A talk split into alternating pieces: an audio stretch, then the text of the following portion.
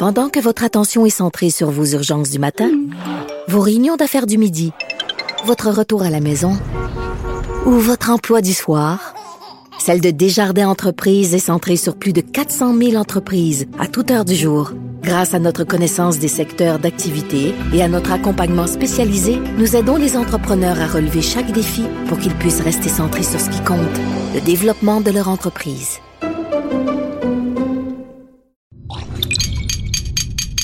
Cube Radio. Attention, cette émission est laissée à la discrétion de l'auditeur. Les propos et les opinions tenues lors des deux prochaines heures peuvent choquer. Oreilles sensibles s'abstenir.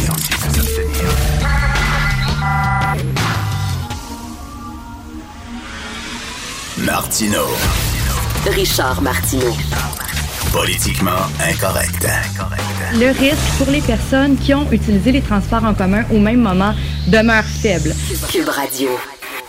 Ah, ça, c'est la dame qui s'occupe de la santé publique en Montérégie qu'on a vu hier à côté de M. Arruda, directeur de la santé publique.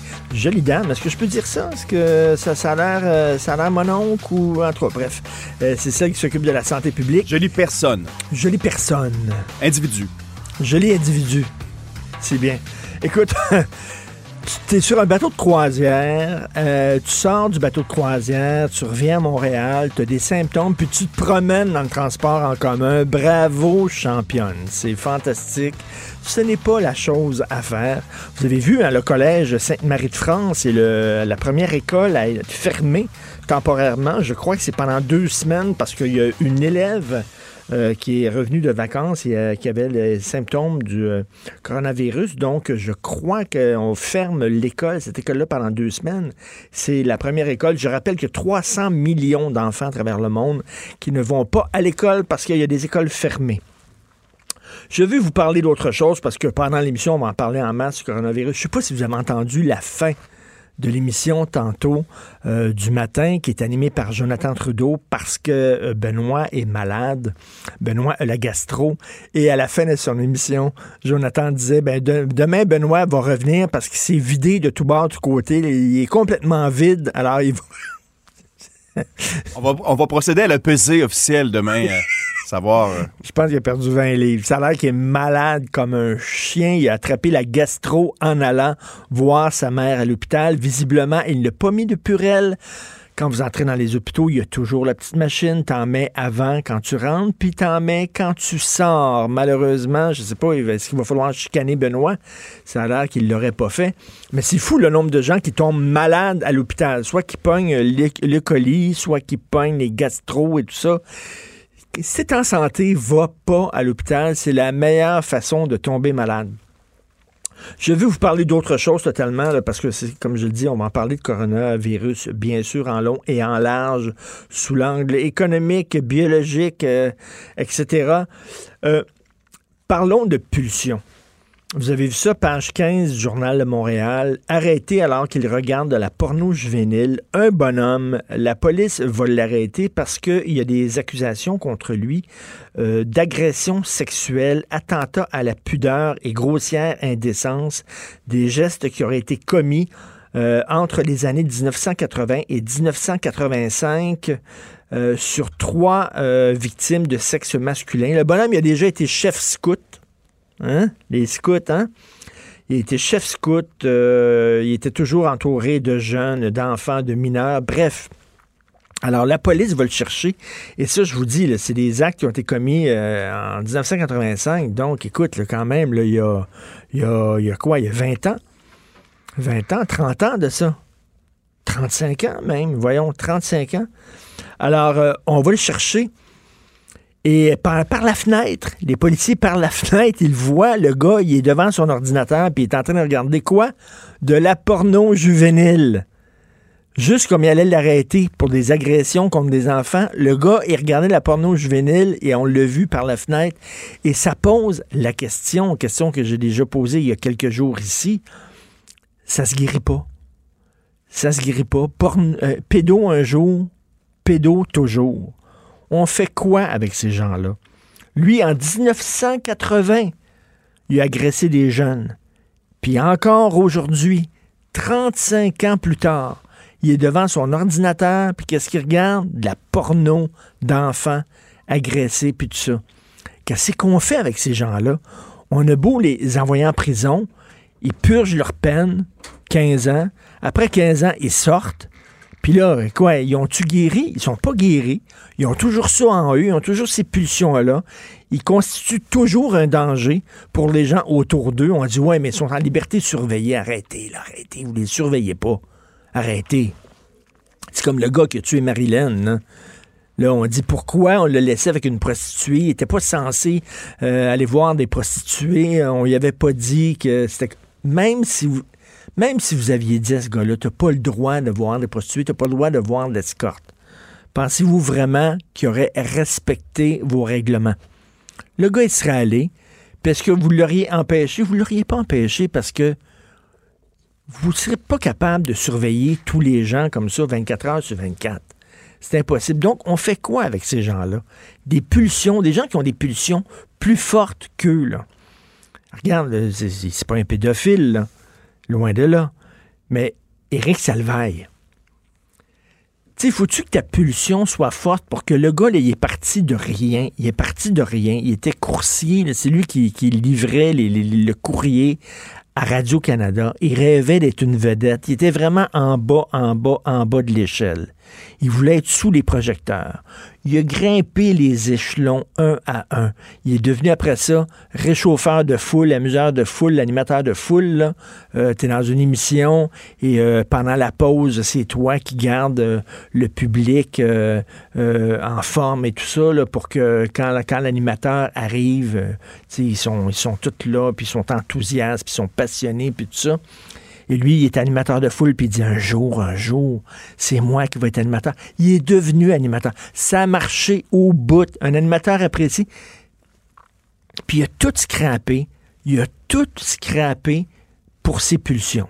Faut-tu que ça soit fort? À un moment donné, tu mets en jeu, tu mets en jeu euh, ton, mariage, ton couple, tes amitiés, ta carrière pour laquelle tu as travaillé, tout ça, euh, ton argent, ton avenir, tu mets tout ça pour tes pulsions. Et là, ça a l'air qu'il l'aurait, conditionnel, il l'aurait quelques jours avant son procès. Il serait allé dans un spa, puis il aurait demandé au masseur, puis là, c'est pas, pas un salon de massage 3X, c'est un spa très correct. Il aurait fait comme Patrick Bruel aurait fait, dit-on, en France. Il est allé dans un spa, il aurait demandé des services sexuels, et là, il y a une plainte contre lui à quelques jours de ton procès. Il dit, faut-tu que la pulsion soit forte? Ces gens-là sont pas capables. La bisonne en feu. Une nouvelle plainte qui a été logée contre vous par un massothérapeute d'un spa au centre-ville.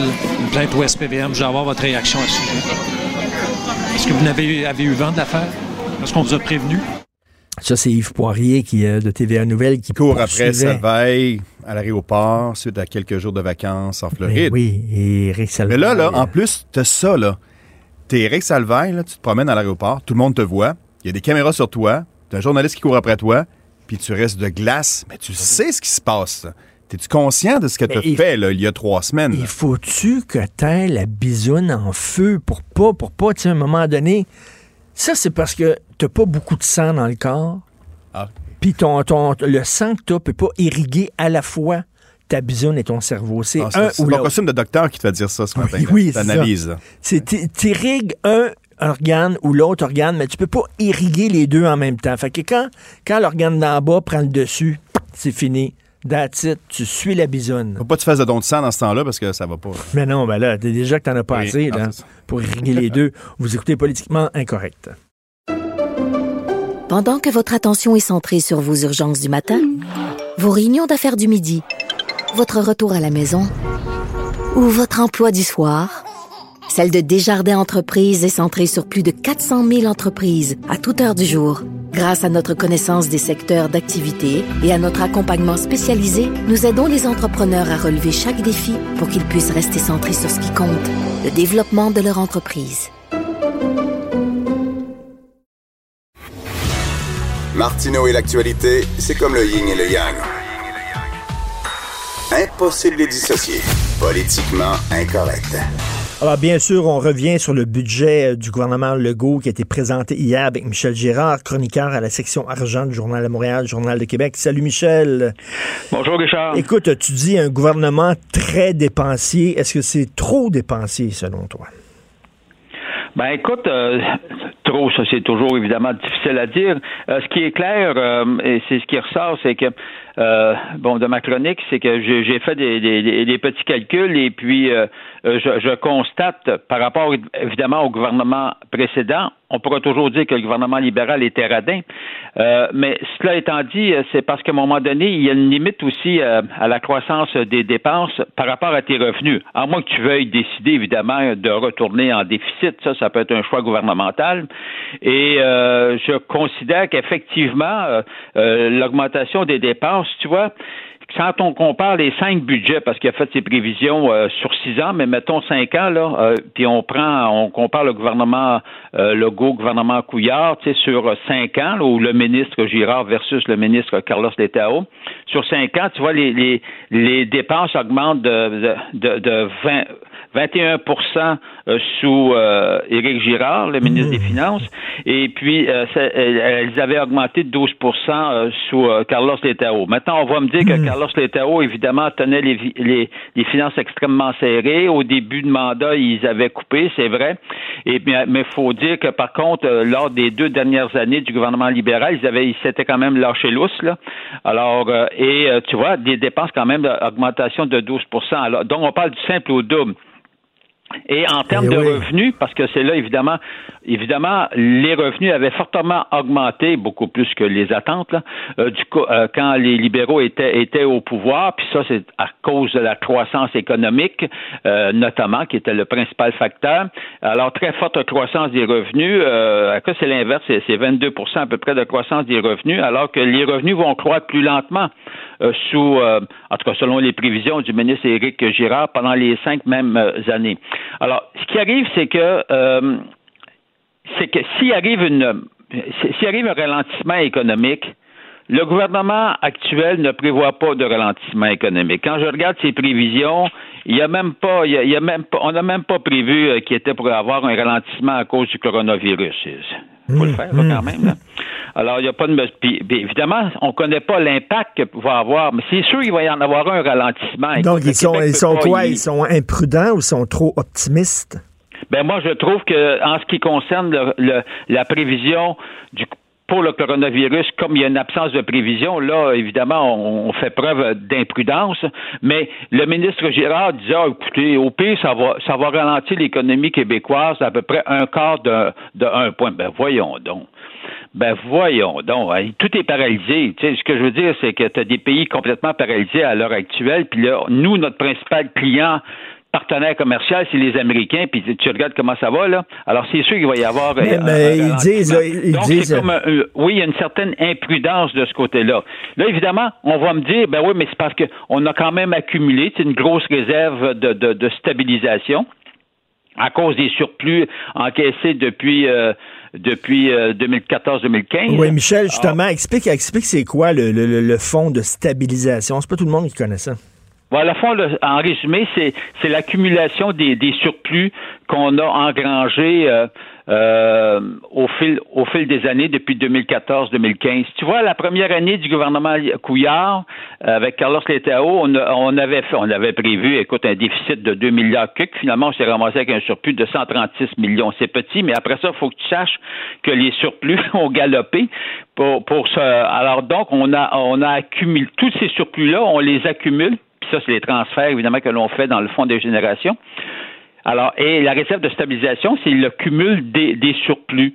Alors, euh, fait que là, on se retrouve avec plus de 10 milliards, 12, 14 milliards dans la réserve de stabilisation. Fait que c'est sûr qu'à un moment donné, alors, en principe, ça, ça doit être appliqué sur la dette.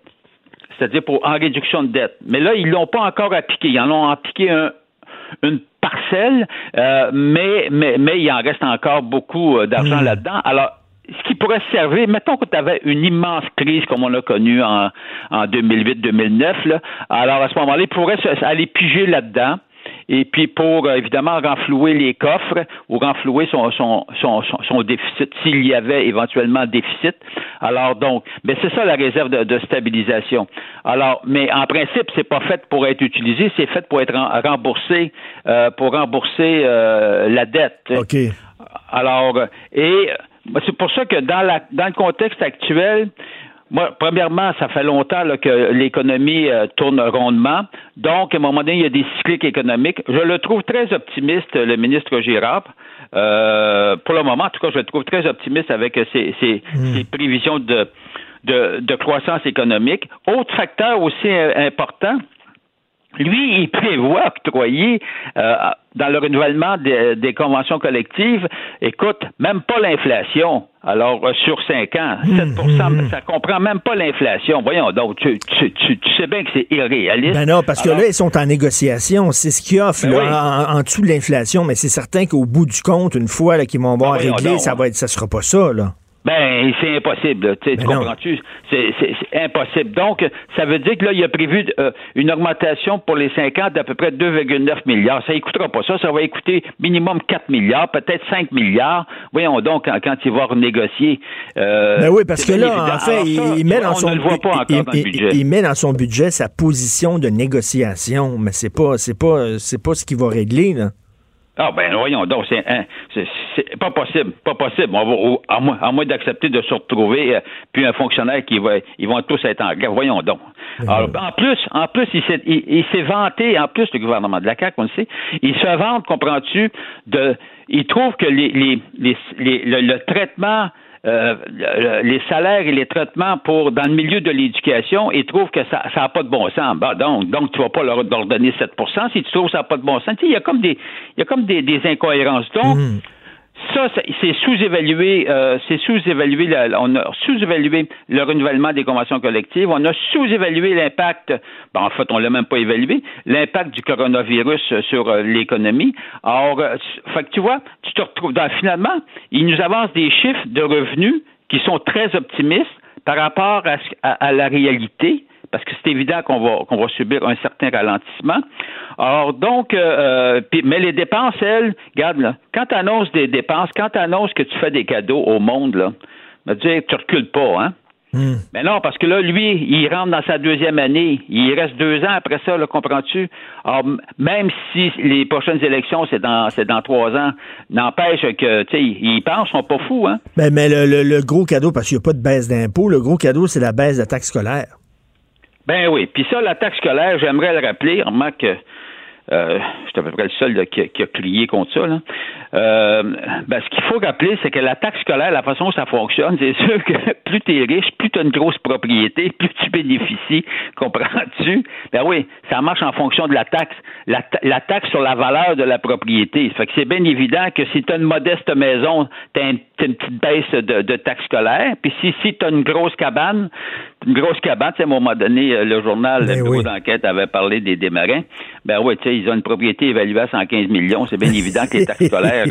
Ça va avec la, valeur de ta maison, c'est sûr et certain. ben, mais non, mais non. Je comprends que ces gens-là, je comprends, je comprends que les, que les, que les gens qui détiennent des grosses, des, des maisons cossues payent évidemment une grosse facture de taxes scolaires. Mais regarde, c'est que quand tu te construis une grosse maison, que tu habites une grosse maison, tu le sais, comprends-tu? C'est pas une surprise que tu vas payer des grosses taxes scolaires. Ben oui. C'est comme les taxes municipales, c'est en fonction de la valeur de la propriété. Bon. Alors, ben donc, ça, ça moi, puis tu vois, ben c'est ça. Il est revenu encore, il rajoute un autre, un autre, il avait déjà donné un milliard sur cinq, alors, euh, qui calcule sur cinq ans, puis là, ben, on a, il rajoute un autre milliard, puis j'imagine que l'an prochain, il va rajouter un autre milliard. En tout cas, bref, Mettons que j'aurais investi mon argent ailleurs. Ben, j'invite les gens, justement, euh, qui euh, veulent en savoir un peu plus, qui veulent décortiquer le budget, à lire ta chronique, Un gouvernement très dépensier, entre parenthèses. Merci beaucoup, Michel. Salut. Merci, Michel Gérard, chroniqueur à la section argent du Journal de Montréal, Journal de Québec. Il dépense, il dépense, mais en même temps, il ne fera pas de baisse d'impôts. C'est pas la DQ non plus. Là. Politiquement incorrect. À Cube Radio et sur LCN, le commentaire de Richard Martineau avec Jean-François Guérin. Cube Radio. Salut Jean-François. je t'avais pas vu. Écoute, Jean-François, je trouve qu'on exagère quand même. Avec le coronavirus, on exagère. Il faut se calmer tout le monde quand même. Là. C'est pas la fin du monde non plus. Là. Il faut se calmer. Moi, j'ai pas changé mes habitudes. Je suis comme avant. Exactement. Bon, alors. C'est le même Richard derrière le masque et sous le costume. Ben oui, ben oui. Faut pas, faut pas capoter non plus avec cette affaire-là. Il, y a, des gens.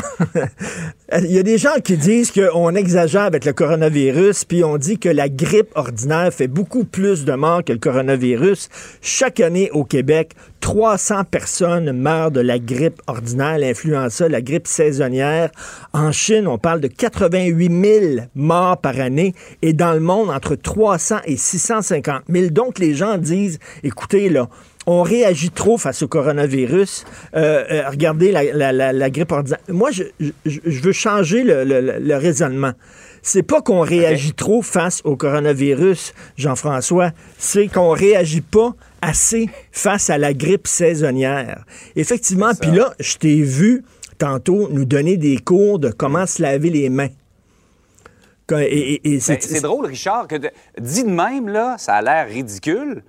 Mais moi-même, je me suis rendu compte que je me lave pas bien les ben mains. la majorité des gens, je pense 99% des gens doit pas bien se laver les mains. Ben, on non seulement se les laver plus souvent, mais bien se les laver. Ben, on se lave jusque les poignets. Hein. Il faut se laver les poignets. C'est très rare qu'on fait ça. Là. Et comme tu montrais aussi, se laver le, le, dedans des doigts et tout ça.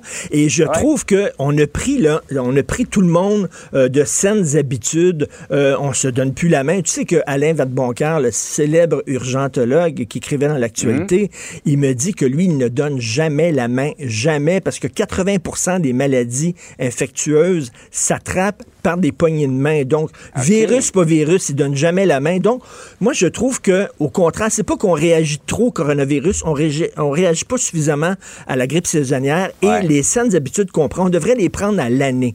Tout le temps se laver les mains. Exactement. Je pense, Richard, que c'est un c'est un rappel des règles élémentaires pour prévenir pas juste le coronavirus, mais n'importe quelle bactérie ou virus qu'on peut se transmettre. Écoute, exactement. Mon ami Benoît Dutrisac, depuis deux jours, est malade comme un chien. Il a une gastro. Écoute, donc, ah regarde, quand tu es malade, tu vas pas travailler. Ce qu'il fait, il reste mm-hmm. chez eux. Tu prends pas le transport en commun, surtout.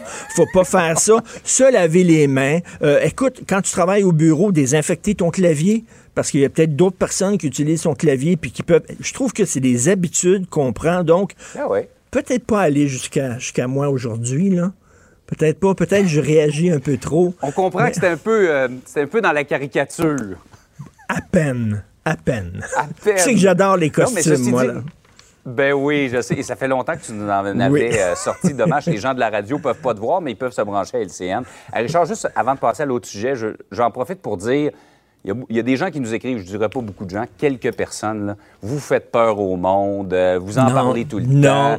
Euh, tout est dans le ton, tout est dans la façon d'en parler. Je pense que tu viens de bien le, résumer. C'est pas de dire on, va tous mourir dans d'atroces douleurs. Absolument pas, mais c'est d'être prudent. C'est juste de dire on ne veut pas l'attraper ou le faire attraper à des gens qui sont plus vulnérables et qui pourraient avoir une période plus difficile. Mais c'est bien quand tu élargis, effectivement, on n'en parle pas assez de la grippe généralement. Ben, c'est ça. que ça nous le rappelle. La grippe ordinaire, la gastro et tout ça, il faut, faut faire ce genre de truc-là à l'année longue. Par ailleurs, Richard, pour pouvoir enlever ta combinaison, on parlait de budget là, euh, qui, euh, selon toi, fait taire les prophètes de malheur. Ceux qui disaient là, que le go, le gouvernement Legault était à droite, toi, tu dis qu'il est de l'extrême centre? Ben, c'est ça. les gens disaient, il y a des gens de gauche, écoutez, quand Legault, si jamais vous votez Legault puis il va être élu, il va faire passer Philippe Couillard pour Manon Mancé. Ça va être quelqu'un qui va pas investir dans les services, qui va donner des baisses d'impôts à tout le monde, etc. Ça va être tellement des budgets à droite et tout ça. On l'a vu, là. Le budget, finalement, il est. Legault, c'est un gars un Québécois d'extrême centre. Au Québécois, on est d'extrême centre, les Québécois. Euh, il va donner de l'argent dans le transport en commun. Puis c'est correct, il faut encourager le transport en commun, mais aussi, il y a les routes. On utilise des routes. On se promène encore en auto. Il va donner de l'argent dans les routes. Il fait une baisse des taxes scolaires parce qu'il veut donner un peu de slack, comme on dit, aux contribuables. Mais de notre côté, il va investir dans la DPJ, les maisons pour les aînés, les femmes victimes de violences, de nouvelles places en garderie. Donc, tu sais, c'est c'est pas là, c'est pas la méchante droite. Et je trouve que Philippe, euh, euh, Philippe Couillard, non, mais Fr- François Legault est vraiment comme les Québécois. Là, il y a des gens, il y a des gens de droite qui disent ouais, mais c'est un budget, c'est un budget péquiste, c'est un budget de gauche. Et les gens très à gauche disent ben voyons donc, il n'y a pas suffisamment d'argent dans l'environnement, ça devrait être un budget plus vert. Il est entre les deux, comme la plupart des Québécois. La même chose sur l'identité. Il n'y a pas une identité revancharde et criarde, François Legault. Tu sais, mais pour lui, c'est important. Puis tu sais, quand François Legault regarde les Québécois puis il dit ben, c'est comme ça qu'on vit au Québec. Je trouve que c'est Legault a un ton qui est très, très près des Québécois moyens. C'est-à-dire, on n'est En pas. phase avec l'opinion. Ben, c'est ça. On n'est pas en super gauche, là. C'est-à-dire, on, on est intéressé par l'environnement, mais en même temps, on n'est pas tous des crinqués comme Dominique Champagne. C'est comme entre Mais en les même temps, deux. Richard, je pense qu'ils ont surpris bien des gens en environnement hier, parce que j'ai reçu Équiterre tantôt, puis qui avait quand même de bons mots à Ah, dire ben pour ça, euh, le gouvernement. Ben, je suis content d'entendre ça. Je suis content parce qu'on est un peu tanné des gens qui critiquent tout le temps le gouvernement. Quand le gouvernement fait un pas dans la bonne direction, c'est bien qu'on qu'on l'applaudisse et qu'on reconnaisse ça. Donc, euh, ben, je suis content. Ben, alors, un budget de centre à l'image des Québécois Mm. puis à l'image du gouvernement de François Legault. J'ai perdu mon. J'ai perdu Richard, mon- ça doit être chaud, cette combinaison-là. Mais on est bien, je me sens en sécurité. Ah, ah oui, ça prend ça. Salut, bonne journée. Salut, bonne journée. L'art est dans la manière. Non, c'est pas de la comédie. C'est politiquement incorrect avec Martineau. Maître François-David Bernier, avocat, analyste judiciaire et animateur de l'émission Avocat à la barre samedi et dimanche à 11h ici à Cube Radio, a un nouveau blog. D'ailleurs, c'est un nouveau blogueur. Salut euh, François-David. Salut Richard. C'est nouveau ton blog, non? Oui, ça fait c'est le cinquième article. là. Après euh, Jérémy Gabriel et Mike Ward pourraient se Oui, oui, oui. là. Euh, On s'en, est parlé, nouveau blogueur. Et là, tu as écrit, c'est très bien, c'est très le fun, c'est très intéressant. Tu as écrit, bien sûr, sur le coronavirus, mais Oui. sous l'angle juridique. Et euh, on a Mhm. abordé ce sujet-là sous tous les angles possibles et impossibles, mais je n'avais pas encore lu euh, de texte sous l'angle juridique. Et toi, tu dis que le gouvernement aurait le pouvoir de, de forcer euh, certaines personnes à être en quarantaine. Oui, ben, j'ai été surpris. euh, ben, je connaissais déjà la loi. C'est la loi sur la, la sécurité publique. Et puis c'est une loi qui, quand on la lit, c'est, un peu style apo- apocalyptique dans le sens que on, on, on se doute pas que le gouvernement, les autorités, puis les autorités sanitaires ont tellement de pouvoir. On, on regarde ce qui se passe en Chine, tu sais, qui avait demandé aux gens de, rester à la maison. Il est forcé, il est forcé de rester en quarantaine, fermer des villes, fermer des territoires. On voit ce qui se passe en Italie. Puis on se dit, sais, on sait que ces pays-là sont comme ça, puis qu'ils respectent pas les droits humains. Mais quand même, ici, on a, on est équipé, on a ce qu'il faut. Donc, euh, même dans la loi, sais, les gens se demandent comment on fait pour forcer quelqu'un à, à se faire soigner ou à le mettre en quarantaine?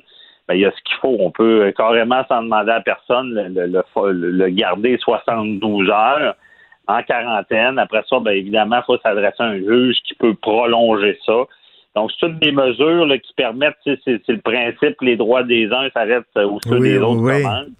Parce que quand c'est il est question de sécurité puis de protection publique, ben là, les, droits des personnes vont, être réduits pour euh, euh, la sécurité. Ça, ça c'est dans, le quotidien, peu importe, il y a des listes de maladies qui sont prévues où est-ce qu'on peut intervenir comme ça. Mais là, ce qui est, intéressant de voir, puis c'est ce qu'on voit en Italie et tout, c'est qu'il y, a- y a une section de la loi qui est l'état d'urgence sanitaire. Là, c'est comme euh, quasiment euh, comme une, euh, l'état de guerre, les mesures de guerre. Quand c'est une déclaration qui est faite, quand, quand ça dégénère, ben là, ils peuvent décréter l'état d'urgence sanitaire. Et là, ça va donner encore plus de pouvoir euh, aux autorités d'agir. Ça veut dire c'est comme, c'est comme, mettons, c'est, c'est, c'est comme une mesure d'exception, comme la loi des mesures de guerre, là, qui a été euh, adoptée dans les années Ouais. 70, c'est ça? ça, ça ressemble à ça pour ce qui est de la, la- la sécurité sanitaire. Fait que, euh, on peut même, imagine, euh, forcer les gens à se faire vacciner. Là, puis, euh, Ah, tu vas oui. pas te faire vacciner, tu vas te faire arrêter, puis tu peux te faire emprisonner. Tu sais, c'est, je veux pas faire peur aux gens, mais c'est quand même euh, impressionnant qu'on a des pouvoirs.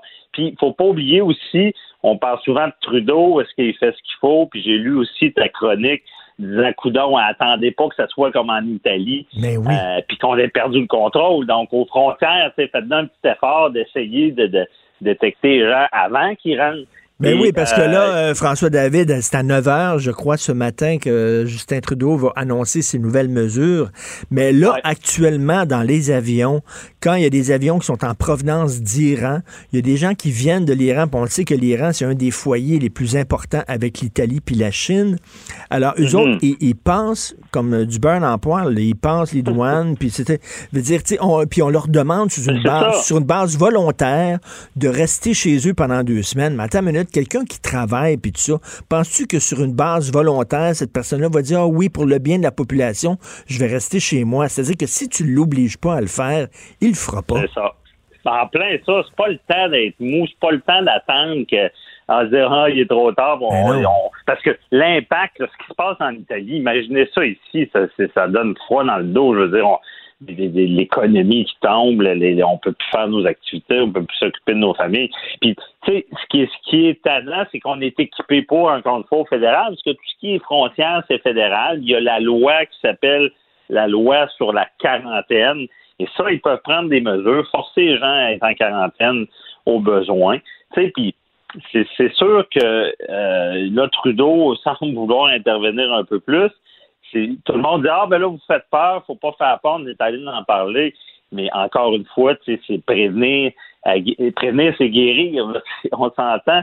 Euh, je sais pas si tu te rappelles, Richard, avec le SRAS, moi j'étais je m'étais fait vacciner. Euh, tout le monde, il avait demandé, je pense que c'est le STRAS, il avait demandé à tout le monde de se faire vacciner, puis c'était volontaire. C'est le là. H1N1, je Euh, pense. ah, euh, H1N1, je disais, oui. bon, ben, je me suis trompé. H1N1, euh, et là, tu sais, il y avait- un peu le genre de même frénésie, puis à un moment donné, ça a arrêté. Puis là, tout le monde a dit, oh, ben, ça allait pas arriver, puis ça n'a pas servi de se faire vacciner, puis c'était inutile, puis on a trop paniqué.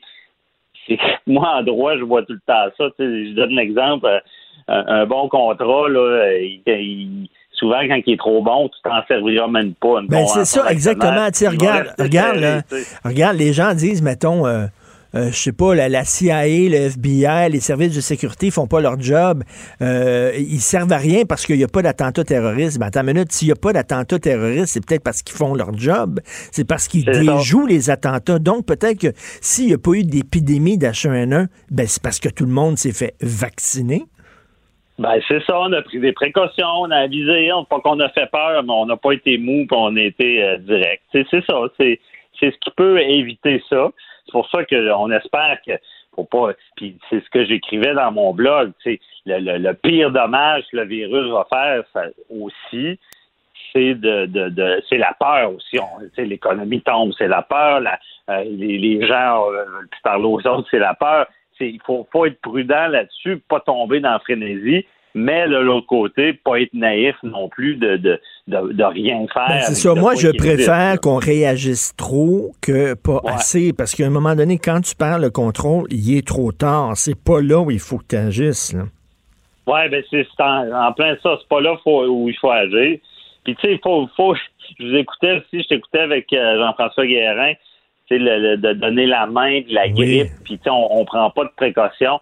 C'est quand même intéressant, ça, la responsabilité de quelqu'un par rapport à, quand il y a une maladie. C'est comme la, la personne qui a la gastro, il sait qu'il a la gastro, puis il s'en va dans un lieu public, puis il contamine tout le monde. C'est quasiment criminel, là, ça. C'est, Est-ce que, légalement, est-ce que légalement tu peux revenir sur quelqu'un qui t'a pas protégé suffisamment? Par exemple, là, la personne qui était contaminée là, par le coronavirus, qui s'est promenée dans le métro puis dans l'autobus. Si jamais tu réussis à prouver que toi, tu étais dans le métro en même temps puis que tu l'as pogné, est-ce que tu pourrais poursuivre au civil cette personne en disant elle le savait qu'elle pouvait me contaminer puis elle a rien fait? Oui, ben c'est un dommage. C'est une faute. Il a commis une faute en allant se promener.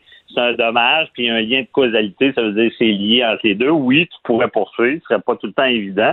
Puis même, je vais plus loin. Hein, euh, dans les voies de fait, là, on appelle ça les voies de fait graves. Ça, c'est Je donne l'exemple, euh, il y a, il y a, euh, quelqu'un qui a le sida, ça, il y a des vrais cas comme ça. Les gens qui avaient le sida puis qui couchaient avec d'autres personnes, Ben oui, ben oui. sachant qu'ils étaient diagnostiqués, donc ça devient un voie de fait grave. Ça veut dire que tu causes, tu, tu risques à quelqu'un la mort par ton action. C'est quasiment comme dans une négligence criminelle. Puis limite, ces, ces, ces, ces histoires-là, là, je veux pas, euh, je vais loin un peu, mais exemple, si ça dégénérait, quelqu'un est diagnostiqué euh, euh, avec le coronavirus et on lui dit tu restes en quarantaine, il fait fi de ça, il, il va puis Mm. il contamine des gens, pourrait, il pourrait à la limite être accusé aussi. Là, Ben écoute, en Italie, en Italie, là, ils ont mis euh, tout le pays en quarantaine. Et si jamais tu te promènes, mettons, euh, tu, tu sors de ta commune là-bas et tu n'as pas une autorisation écrite, tu risques trois mois de prison. Ils niaisent pas, Ah, eux autres, là. Ah non, c'est sûr. C'est, ils niaisent pas parce qu'ils n'ont pas le choix. Ils- je veux dire, à- à- quand, quand, quand tu as une grosse problématique comme ça, il faut que tu prennes les, les mesures. Puis, en tout cas, on revient là-dessus. En- moi, c'est ce que je me dis. Il faut, faut quand même, surtout aux frontières, faut prendre des mesures plus draconiennes. Oui. Ben Euh, oui, puis là, je, je pense pas qu'il va là- non, je pense pas qu'il va annoncer ça. Je pense qu'il va annoncer de l'aide euh, de l'aide financière pour les provinces, etc. Blablabla. Ça va être plus une question Ouais. d'argent. Tu sais, Justin Trudeau, il y a de la misère à fermer les frontières. On l'a vu là, il avait invité quasiment tous les miséreux du monde entier à venir euh, à venir au Canada avec son Ouais. fameux tweet là. Fait que c'est pas lui du jour au lendemain qui va commencer à forcer les gens à être en quarantaine puis à fermer les frontières. Ça va contre son ADN, ce gars-là. Ben oui, il y a tellement. Moi, ce que je constate, il y a tellement peur d'avoir l'air de raciste. Ben oui. Et on se rappelle Blackface, c'était une affaire de jeunesse. Il a pris ça tellement. Il a, tellement été accablé par cette histoire-là qu'il il s'est fait rentrer dedans quatre fois plus qu'il aurait dû. Euh, on dirait, c'est ça, ses actions avec les Autochtones, pareil. Il- des fois, on dirait qu'il a peur de mal paraître ou d'avoir l'air de- de- parce que c'est l'ouverture du Ouais, Canada. mais là, mais là, il va falloir qu'il pense à un moment. Ben, il va Ah. falloir qu'il arrête de penser à son image puis penser à notre sécurité à nous autres. là. À un moment donné, Oui. là, si tu arrives d'Iran, je suis désolé, mais on va t'obliger à rester chez toi. On va pas te le demander poliment. Là. On va t'obliger à rester deux semaines chez toi. Puis c'est normal, c'est de protéger la population générale. Ben oui, c'est certain. Il faut pas les, les gens qui euh, de se fier à la bonne foi du monde. Ben là, euh, une fois que le dommage est fait, là, tu tu reviens pas en arrière. Là, on va te dire oh on y avait fait confiance, il est pas correct. il est venu pareil. Hein, non, écoute, un moment donné, là, quand c'est sérieux, c'est sérieux. Écoute, euh, François-David Bernier, très content que tu fasses partie maintenant de l'équipe des blogueurs. Euh, tout le Ah, temps merci. intéressant de, de- de te lire. Et euh, j'invite les gens à, à te lire COVID-19. D'ailleurs, on dit la COVID-19. On a reçu une note. Euh, on- oui, oui, ça a l'air que c'est la COVID-19. Ça se dit mal en maudit, la COVID-19. Mais en tout cas, état d'urgence sanitaire de Maître François-David Bernier. Bonne journée. Merci, bonne Salut. journée. Pendant que votre attention est centrée sur cette voix qui vous parle ici, ou encore là, tout près ici, très loin là-bas, ou même très, très loin. Celle de Desjardins Entreprises est centrée sur plus de 400 000 entreprises partout autour de vous. Depuis plus de 120 ans, nos équipes dédiées accompagnent les entrepreneurs d'ici à chaque étape pour qu'ils puissent rester centrés sur ce qui compte, la croissance de leur entreprise.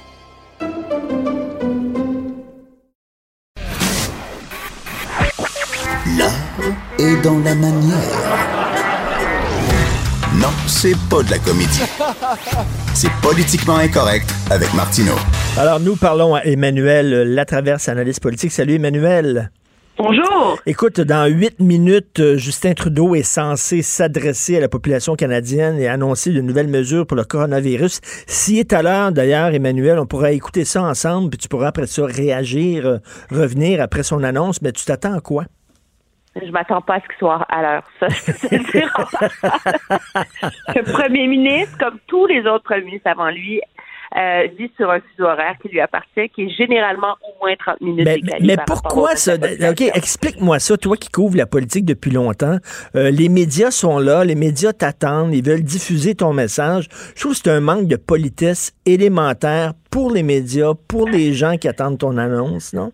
Ben, Ben peut-être, mais en même temps, je pense que objectivement la vie d'un premier ministre est très compliquée, très chargée et que euh, il faut avoir le temps de se préparer, d'être au fait des dernières euh, des dernières informations et le calcul, c'est probablement en général que d'être un peu en retard mais parfaitement armé pour rentrer dans ces euh, dans ces exercices démocratiques que d'arriver euh, à l'heure. Je vais, je sais pas, je me suis jamais posé la question. C'est ça qui est drôle, hein? C'est comme si quand on est journaliste par, parlementaire, c'est un mal qu'on endure en silence.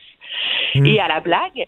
Mais euh, M. Harper, lui, était toujours, je me rappelle plus de l'heure exacte, mais c'était presque à la minute près, genre Ben, par- 41 minutes en retard. Mais parle-moi de ça. Tu sais, c'est pas Guns N' Roses. là. Je comprends, là, quand tu es une vedette au Centre Bell, tu laisses monter la- l'attente, puis bon, les gens s'échauffent, etc. Tu arrives avec un 15 minutes de retard, c'est le fun. Mais là, tu es le premier ministre, là, tu parles aux Mais Canadiens. fais une promesse, Richard. Je vais m'informer Et j'aurai la réponse pour toi de multiples sources de différents partis lors de ma prochaine chronique.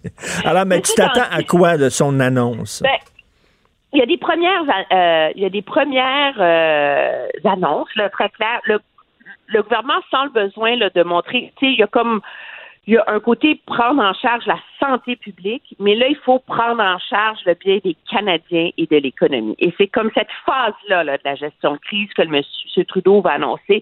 On s'a- on s'attend, c'est certain, il va enlever le, le délai de carence là, d'une semaine à l'assurance-emploi et baisser le nombre de semaines nécessaires là, pour se qualifier pour les gens qui seraient obligés de se placer en, en quarantaine là, Mhm. préventive euh, et qui n'ont pas le bénéfice d'assurance santé, de patrons qui ont les moyens de payer, etc. Ça va prendre un mot du médecin, là. Ça sera pas un bar ouvert, mais bon, il va y avoir des mesures là-dessus. Des mesures aussi pour assouplir là, le refus de travailler pour euh, conditions dangereuses, là, dans le cas de- du travail, pour inclure les risques de coronavirus.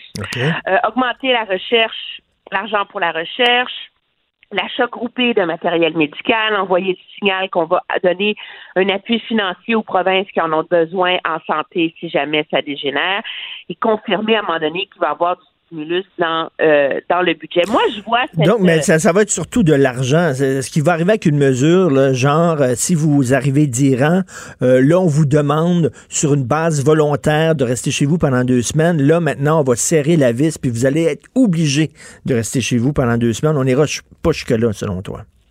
Ben, c'est pas c'est pas ce qu'on entend. Et il y a tout un débat hein, là-dessus parce que j'entendais le directeur de la santé euh, publique euh, Horacio Arruda dire que ces mesures-là de, de screening, là, euh, fonctionnent bien à l'aéroport quand tu sais que les gens, que le foyer est en Chine et seulement en Iran. Tu sais, on s'entend parce que tu sais que c'est seulement de ces régions-là du monde.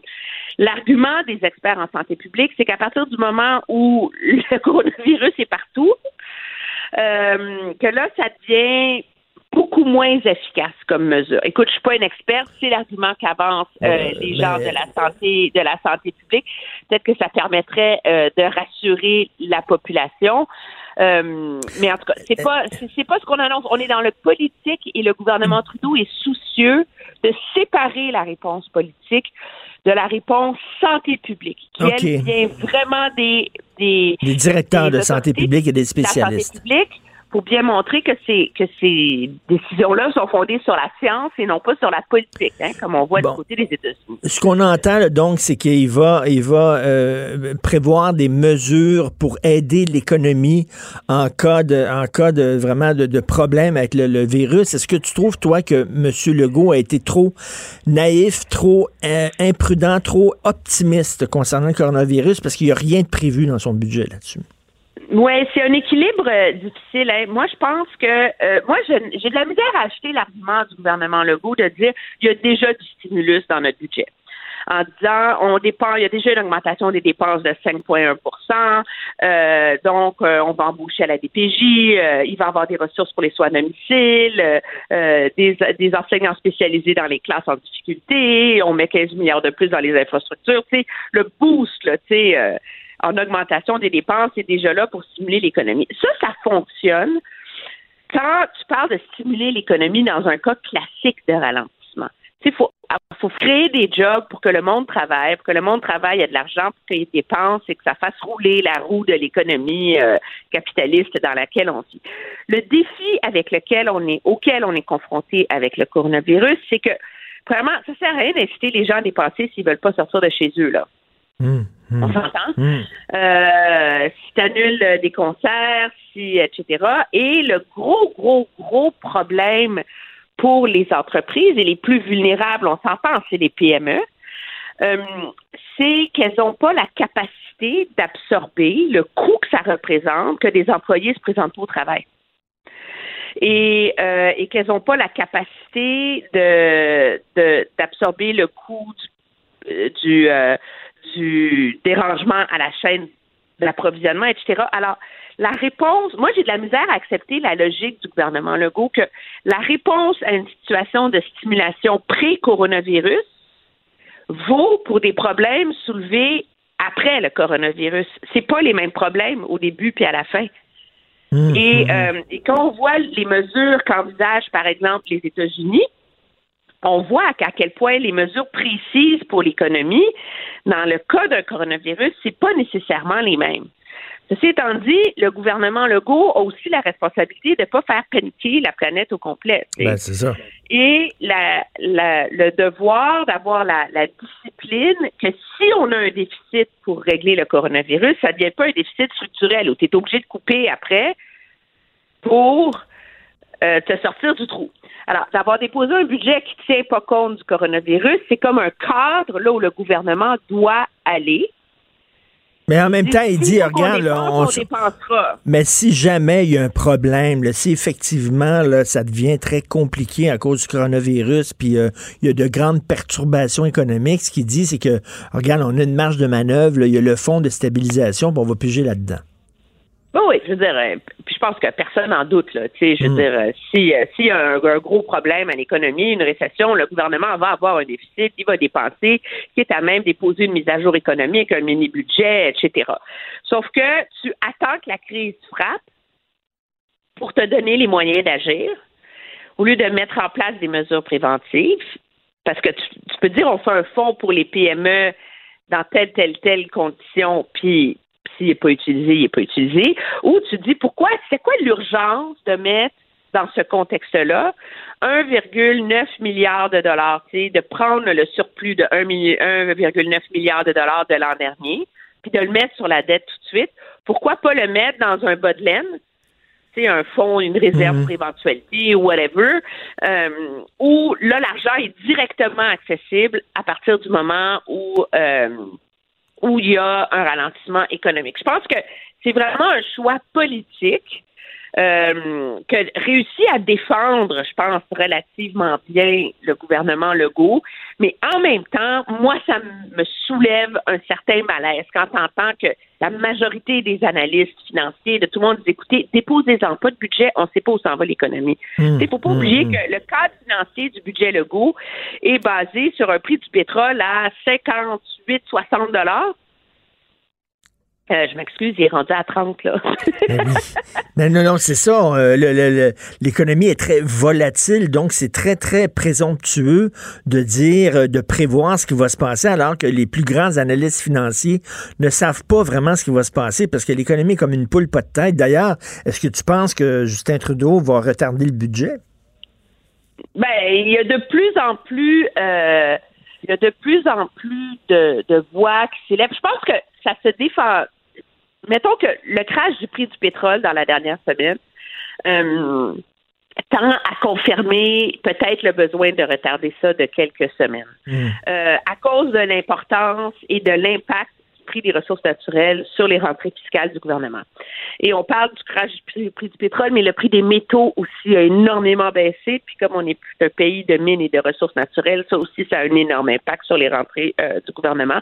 Donc, l'en- l'en- l'enjeu, c'est que le cadre fiscal que déposerait M. Morneau la semaine prochaine ou dans deux semaines peut difficilement tenir. Il faut refaire tous les calculs à un moment donné. Donc, est-ce que tu attends que d'avoir un portrait un peu plus stable de l'économie? Euh, Peut-être. Je pense que de plus en plus de voix qui s'élèvent et qui plaident en faveur de ça. Euh, moi, je- j'ai pas de problème avec ça dans la mesure où le gouvernement annonce par ailleurs une série de mesures très, très, très costaudes, là, parce que tu vas pas attendre ton budget pour faire quelque chose. Là. Ben non, ben non. C'est là qu'on est. Mais en général, pour le budget Legault, je reviens au budget Legault, en général, il fait quand même mentir là, les, les prophètes de malheur qui disaient c'est c'est un gouvernement de droite, puis vous allez voir, il, il va pas investir dans les services, puis il va, il va accorder des baisses d'impôts, puis tout ça. C'est quasiment un budget que le PQ aurait pu déposer. là. Non, non, c'est un budget que n'importe quel parti au pouvoir aurait pu Oui. On n'est plus dans la CAQ et dans l'ex-ADQ, là. Tu sais, on s'entend, là. Euh, euh, je veux dire, c'est euh, centre, centre, centre, centre, Ben oui. centre. C'est pas centre-gauche, là. Euh, je veux dire, les, les sommes qui sont débloquées, là, c'est c'est quand même important, là. Tu sais, la DPJ, 450 millions en 5 ans. La violence conjugale, là. Avant, le cadre de financement, c'était 80 millions sur 5 ans jusqu'en 2023. Là, à partir de maintenant, on met 181 millions sur 5 ans. C'est plus que deux fois plus, là. La les DPJ, violences euh, les places en garderie. euh, L'argent pour les personnes handicapées, augmenter le service à domicile, les prestations, euh, augmenter l'accès à des centres de soins de longue durée, euh, de l'argent des crédits d'impôt pour les euh, proches aidants, la santé mentale, euh, améliorer la nourriture dans les CHSLD, les soins à domicile pour les aînés, la Donc, création il de a montré, il a montré à tout le monde qu'il avait un cœur, François Legault. C'est ça, là. C'est un budget à l'image du Québécois, c'est-à-dire à l'extrême centre. Exactement. Mais c'est un, budget d'un gouvernement qui croit à l'interventionnisme et au pouvoir du gouvernement, euh, d'améliorer la vie des gens et d'une, d'un, parti politique qui philosophiquement décide d'embrasser à bras le corps le filet social. Et, euh, et la social-démocratie, tout à fait. Donc, ils ont, ils ont avalé l'ADQ, ils l'ont digéré, puis il reste plus grand-chose de l'ADQ dans la CAQ. Écoute, tu avais tout à fait raison. Il est en retard, Justin Trudeau. Donc, euh, on va écouter ça au cours de la prochaine demi-heure, j'imagine. Merci beaucoup, Emmanuel. Ça me fait Salut. plaisir. Au revoir. Bonne journée, Emmanuel La Traverse. Pendant que votre attention est centrée sur vos urgences du matin, vos réunions d'affaires du midi, votre retour à la maison ou votre emploi du soir, celle de Desjardins Entreprises est centrée sur plus de 400 000 entreprises à toute heure du jour. Grâce à notre connaissance des secteurs d'activité et à notre accompagnement spécialisé, nous aidons les entrepreneurs à relever chaque défi pour qu'ils puissent rester centrés sur ce qui compte, le développement de leur entreprise. Martino, le seul qui peut tourner à droite sur la rouge à Montréal. Politiquement incorrect. Mais c'est politiquement correct de l'écouter. We're prepared and we're doing a great job with it, and it will go away. Just stay calm. It will go away. Everybody has to be vigilant and has to be careful, but be calm. Be calm, stay calm. C'est de Donald. On va parler bien sûr de politique américaine. C'était un autre Super Tuesday cette semaine. On en parle avec Luc La Liberté. Salut Luc. Oui, bonjour Richard. Écoute, je dois t'avertir tout de suite, là, ça se peut que je doive interrompre euh, euh, ta chronique parce que Justin Trudeau euh, là s'apprête à parler bientôt à la population canadienne concernant de nouvelles mesures pour lutter contre le coronavirus. Donc, écoute, on l'écouterait puis on reviendrait ensemble, toi et moi. Mais commençons tout de suite. D'ailleurs, il n'a a pas peur, Donald. hein. Il donne la main, il donne la main à tout le monde. Il n'a pas peur du virus. Il est tough. Écoute, il y avait, deux de ces, de ces épidémies hier qui étaient en marche. Une épidémie de vote pour euh, Joe Biden, semble-t-il, qui n'est pas prêt de s'arrêter. Euh, puis bien sûr, ben, cette épidémie beaucoup plus sérieusement, donc à laquelle référait le, le- le président américain, euh, mine de rien, là, euh, déjà hier, on pouvait sentir à quel point ça risque d'influencer le cours de la campagne, mais de façon très très concrète, très très terre à terre. Euh, par exemple, on n'a pas terminé le décompte des voix dans l'État de Washington, c'est sur la côte ouest américaine, et à Washington, on vote euh, par enveloppe. Donc, on, on, on dépose un bulletin dans l'enveloppe. Et un, un des problèmes auxquels on était confronté pour bien montrer le sérieux de la situation, c'est on a dû fournir des gants et des masques aux travailleurs d'élection pour manipuler des enveloppes qui parfois ont été scellées avec la salive. Donc, euh, on, on conseillait au, on conseillait au tra- parce que dans l'État de Washington, c'est l'État le plus touché. Donc, on a dit, écoutez, vous ne manipulez pas ça avec vos mains. Puis, idéalement, ben, les électeurs, ce qu'on leur disait, ben, mouillez ça avec une éponge humide, avec un linge humide, euh, mais ne scellez pas ça avec votre langue. Mais on s'est dit, ouais, mais attendez un peu, les premiers bulletins sont rentrés il y a déjà plusieurs jours, parfois vraiment une longue période. Tout ça pour dire, donc, ça, ça rattrape la campagne beaucoup plus rapidement que ce qu'on que ce qu'on souhaitait. Et, Ben oui. et hier, ben, je parlais de l'État de Washington. C'est le seul État pour lequel je peux pas annoncer ce matin de, de résultats. Mais sinon, ailleurs, Joe Biden, il a livré la marchandise une fois de plus. Il y a, il y a rien qui échappe dans la, la, la, la, la population là, ou dans les régions euh, au mouvement. Je t'entendais parler d'extrême centre pour le bulletin Oui. tout à l'heure, pour le, le- le- Le le budget. budget. Euh, quelque part, c'est un mouvement de l'extrême centre auquel on assiste plutôt qu'un mouvement progressiste aux États-Unis. Quand on regarde l'État de, de- du Michigan, qui était l'État qu'on surveillait le plus parce qu'il est symbolique, parce que c'est un État, c'est un swing state, c'est un État pivot, euh, mais aussi parce que hier, ben, c'est là où on pouvait accumuler le plus de délégués. La victoire de Joe Biden, elle est totale. Il y a un écart sérieux qui le sépare de Bernie Sanders. Et quand on décompose l'électorat, puis qu'on leur pose des questions sur ben, pourquoi vous avez voté Biden, grosso modo, c'est clair que pour la majorité, c'est Biden qui a les meilleures chances de l'emporter. Et on pense ça qu'on soit blanc, qu'on soit plus âgé, qu'on soit noir, qu'on soit dans les banlieues. Et le vote des banlieues, moi, s'il y a une chose sur laquelle je miserais si j'étais Joe Biden, c'est ma capacité à aller chercher ce vote dans les banlieues. Parce que c'est ce qui a permis aux démocrates de récupérer la Chambre des représentants aux élections de mi-mandat en 2018. Donc, c'est pas le vote progressiste. C'est pas voter pour Alexandria Ocasio-Cortez qui nous a permis de l'emporter. C'est d'aller chercher les banlieues où on vote un petit peu plus modéré habituellement. Donc, donc euh, le, le Parti démocrate refuse de se radicaliser, euh, revient finalement, ils veulent renouer avec les- le bon vieux temps, je mets ça entre guillemets, le bon vieux temps de Barack Obama. Euh, on est quand même plus progressiste que ça. Si, euh, si moi je pensais pas que Bernie Sanders était le candidat le, le, le, le plus, en très mauvais français, le plus safe, hein, on jouait pas euh, la carte la plus la plus sécuritaire ou la moins risquée en, en adoptant le programme de, de Bernie, reste qu'il a eu une influence sur le parti qui est déjà plus à gauche. Maintenant, on doit faire attention chez les démocrates, même si la tentation de ne s'adresser qu'aux modérés, elle est très forte et c'est important. euh, en même temps, il faut s'assurer que les plus progressistes, entre autres les partisans de Bernie Sanders, le jour où Bernie va baisser les bras et reconnaître qu'il est vaincu, éventuellement ça va se produire, il faudra offrir quelque chose à ces gens-là. On ne peut pas faire campagne strictement qu'au centre, ni stratégiquement, ni euh, symboliquement pour euh, unir le parti. Pour les deux raisons, l'unification puis la stratégie de campagne, il va quand même falloir que Joe Biden aille au-delà de j'ai été vice-président de Barack Ben Obama oui. pendant huit ans. Écoute, j'ai de la misère à croire qu'ils vont aller au bat avec Joe Biden. Vraiment, parce que là, ça a l'air, c'est ça. Là. Je pense que les, vraiment les jeux Ouais. sont faits, là, euh, comme on dit. Euh, les- Joe, donc, écoute, il, il risque de gagner Donald Trump. là. Joe Biden, tu l'as dit la dernière fois qu'on s'est parlé, euh, il manque un peu de stamina pour reprendre l'expression. Là. Tu sais, il, il fait vieux. Je veux pas faire de l'âgisme, mais... Non, il y a, y a- il y a des signes. Je disais, on- on- c'est toujours délicat de faire ça à distance. Ben on oui. est, on n'est pas médecin, ni toi, ni moi, ni la, la grande majorité des, des analystes ou des commentateurs. Mais assurément, il a ralenti. Est-ce qu'il a ralenti, M. Biden, au point de ne pouvoir acquitter ses fonctions? Je pense que le message est clair de la part des électeurs depuis deux semaines. C'est que peu importe ce que vous allez nous sortir sur M. Biden, euh, jusqu'à preuve du contraire, il est capable de faire le boulot et c'est en lui qu'on place notre confiance pour chasser Donald Trump. Et ça, ça sort aussi de la bouche de certains républicains qui ne se rangent pas à la base pure et dure là, qui appuient Donald Trump contre vents et marées. Donc, ces républicains-là, M. Biden, là, il va les chercher. Et ils vont compter quand on va aller chercher les, les États pivots. Hier, le Michigan, c'était intéressant d'analyser les résultats. Il y avait hier des gens qui manifestaient ouvertement en ce sens-là. Et comme le Michigan, c'est un des États, avec le Wisconsin, euh, avec l'Ohio, la Pennsylvanie, probablement la Floride, ce sont des États où on va regarder de très près ce que font les républicains, appelons ça plus modérés, ou ceux qui ne sont pas des purs et durs. Euh, la candidature de Joe Biden demeure quand même quelque chose de très fort.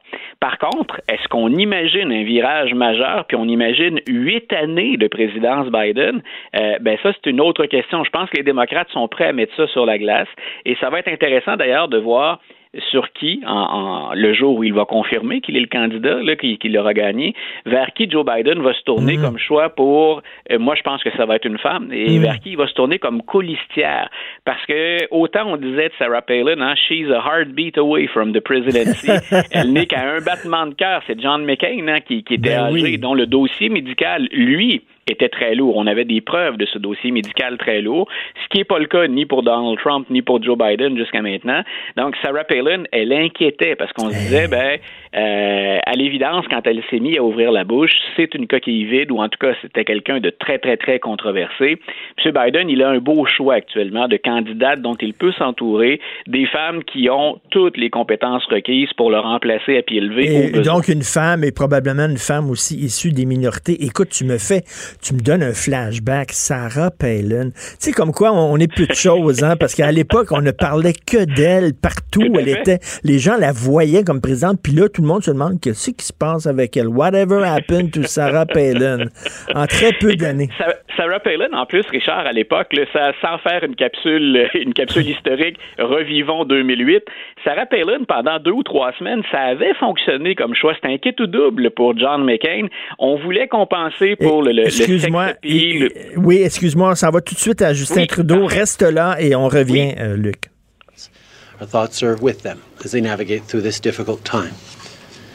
Depuis le début, nous adoptons une approche pan-gouvernementale pour freiner la propagation de la COVID-19 et assurer la sécurité des Canadiens. Nous travaillons de très près avec nos homologues municipaux, provinciaux et territoriaux pour atténuer les risques à la population. Les membres du groupe d'intervention en cas d'incident se réunissent régulièrement pour faire le point sur la situation. La ministre Haidu et la docteur Tam gardent les Canadiens au courant des derniers développements et émettent des recommandations quotidiennes. Les ministres Baines, Joly, Morneau et Ing suivent de près les impacts actuels et potentiels du virus sur différents secteurs de notre économie et le ministre Champagne travaille avec nos partenaires internationaux et l'Organisme mondial de la santé pour contenir le virus à l'échelle mondiale. As we saw an uptick in the total number of cases around the globe, we took additional steps. Last week, we announced a special committee chaired by Deputy Alors, la semaine dernière, on a annoncé un comité spécial de la part du gouvernement. To the outbreak. We've also put in place screening measures at airports. Des mesures de détection dans les aéroports. Microbiology Laboratory. We've invested in research. We've bolstered support for health services in indigenous communities. On a investi dans la recherche et aidé les systèmes de santé à faire face au phénomène. By the virus around the globe keeps climbing. Le nombre de personnes infectées continue d'augmenter. We have not seen a drastic spike in the number of cases reported, On n'a pas vu d'augmentation dramatique du nombre de cas. Worried about their health, worried about their aging parents, worried about the kind of impact this virus could have on their job, on their business. Les Canadiens sont inquiets de leur santé, euh, pour leurs parents âgés également et pour euh, leur emploi. Following the situation very closely. Le gouvernement suit la We have a situation de près. responsibility to make sure Canada is ready for all scenarios, and we take that responsibility extremely seriously. Le Canada doit se préparer à tous les That's why scénarios et prend ce rôle très au announcing a comprehensive package to address the impacts of COVID-19 on our country and to keep Canadians safe. On a mis en place un ensemble de mesures pour faire face au phénomène. A billion dollar COVID-19 response fund, which will provide money to the milliard de dollars pour faire to face au COVID-19. and mitigation for the virus. I want all premiers and all Canadians to know our government is here for you. We will make sure you have everything you need. Il assure les premiers Notre ministres des provinces qu'on va s'assurer qu'ils aient tout ce dont ils ont COVID-19 besoin. D'un milliard de dollars qui fournira du financement aux provinces et aux territoires pour se préparer à toute éventualité et à atténuer les risques à la population. À tous les premiers ministres provinciaux et à tous les Canadiens, notre gouvernement est là pour vous. Nous allons faire en sorte que vous ayez tout ce dont vous avez besoin. The fund will provide $200 million to support the ongoing federal response to the virus, including more money for things like surgical masks and face shields, increased capacity for services to Indigenous people and other federal healthcare responsibilities, and for continued public education efforts to Canadians. 200 millions donc pour aider le système de santé euh, à avoir le matériel nécessaire.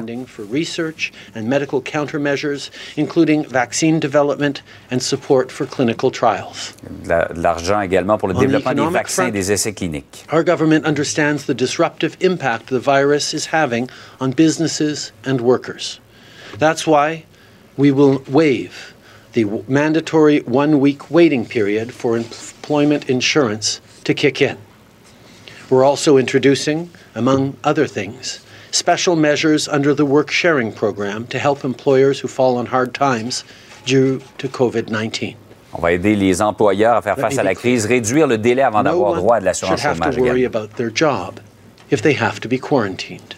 No employer Les should gens ne they devraient pas have to lay avoir off à worker se soucier de because leur of the emploi quand ils virus. sont en quarantaine. We can support you, and we will. Today's announcement is significant, but we are already preparing to do more if need be.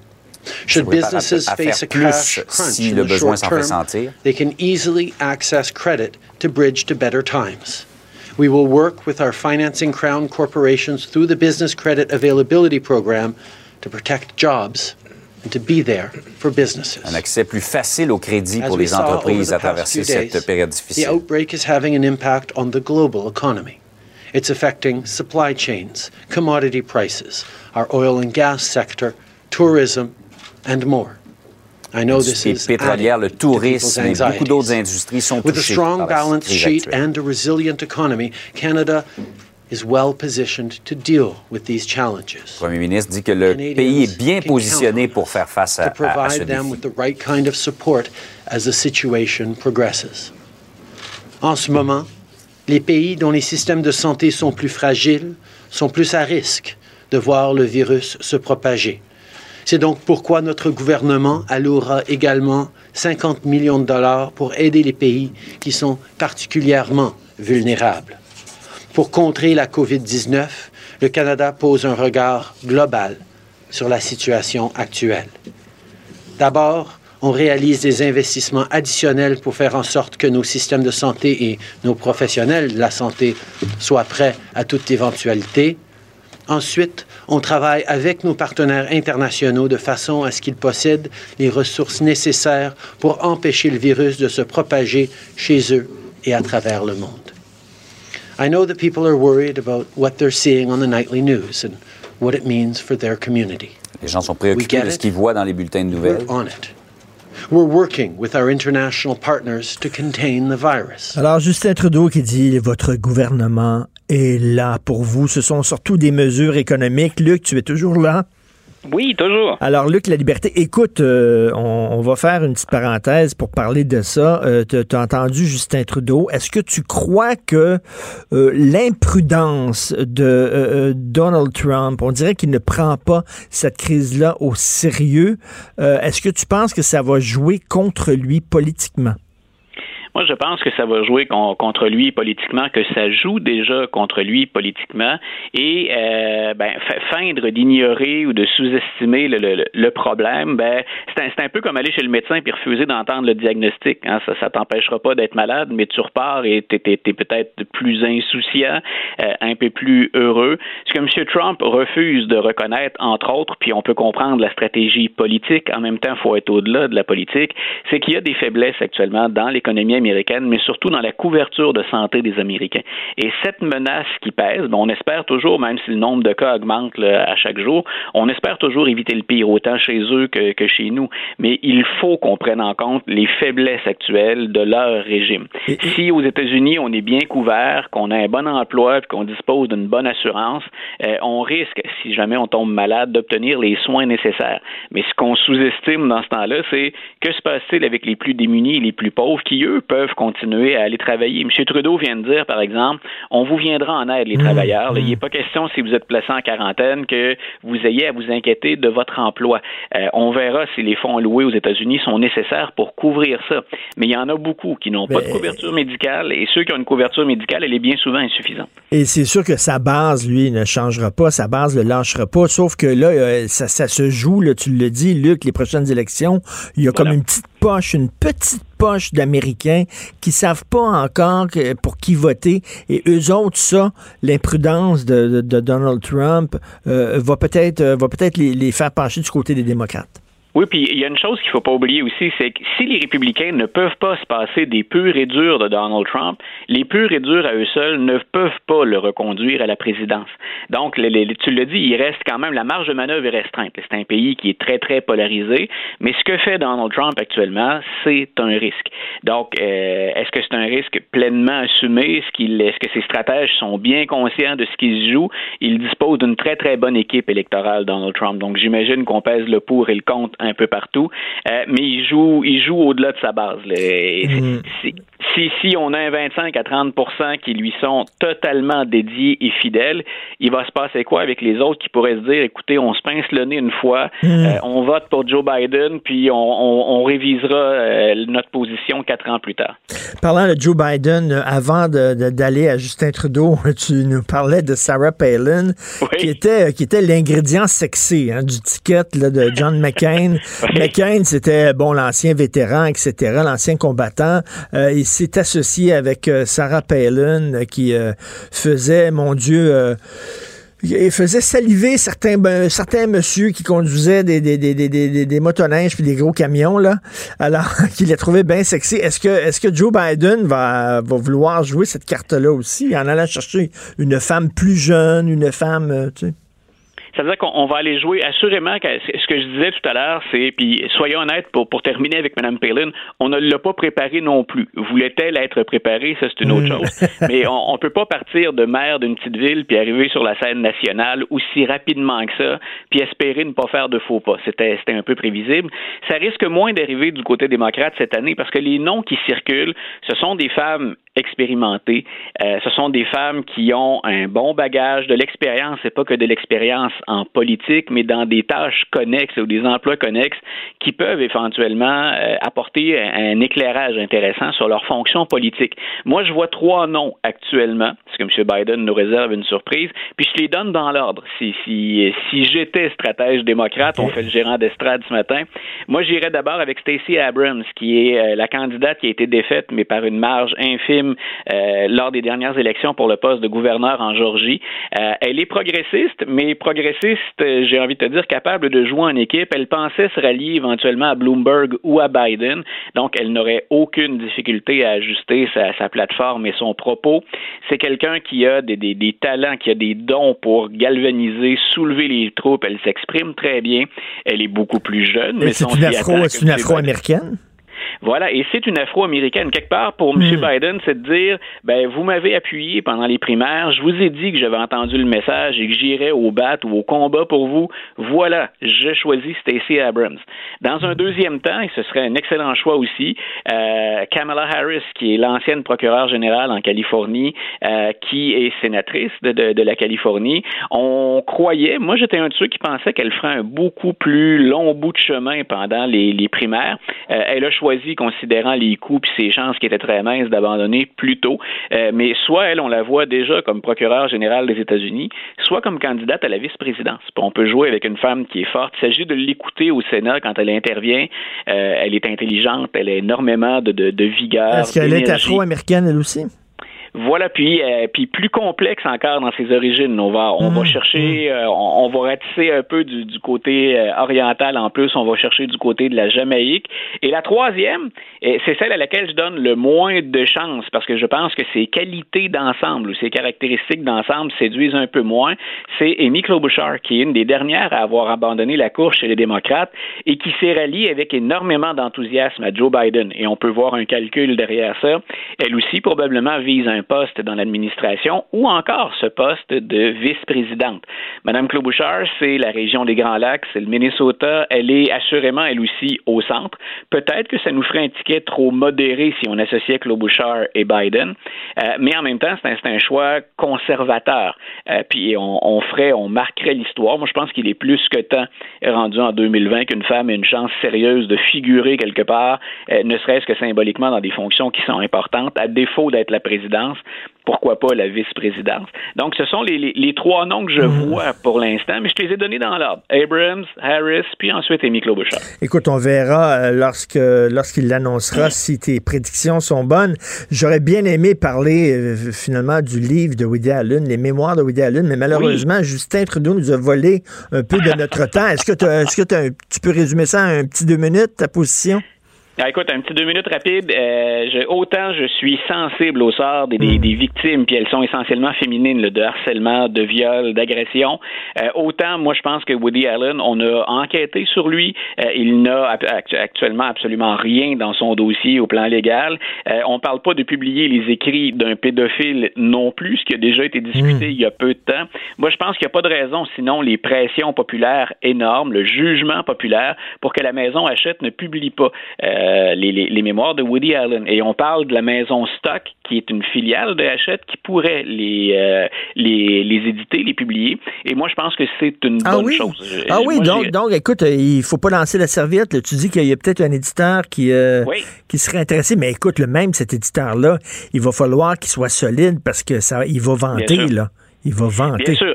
Bien sûr, mais si tout, si on est dans une période où tout se détermine avec le seul tribunal populaire, Mm. euh, comme historien, comme cinéphile, comme euh, lecteur avide, moi je pense qu'on on irait dans la mauvaise direction. Mais je reconnais que c'est une question qui est sensible. Tout à fait. Non, c'est pas évident. On va suivre ça. Merci beaucoup, Luc. On se reparle la semaine prochaine. Passe une belle journée. Merci. Toi aussi, Richard, bye. Pendant que votre attention est centrée sur vos urgences du matin, vos réunions d'affaires du midi, votre retour à la maison ou votre emploi du soir, celle de Desjardins Entreprises est centrée sur plus de 400 000 entreprises à toute heure du jour. Grâce à notre connaissance des secteurs d'activité et à notre accompagnement spécialisé, nous aidons les entrepreneurs à relever chaque défi pour qu'ils puissent rester centrés sur ce qui compte, le développement de leur entreprise.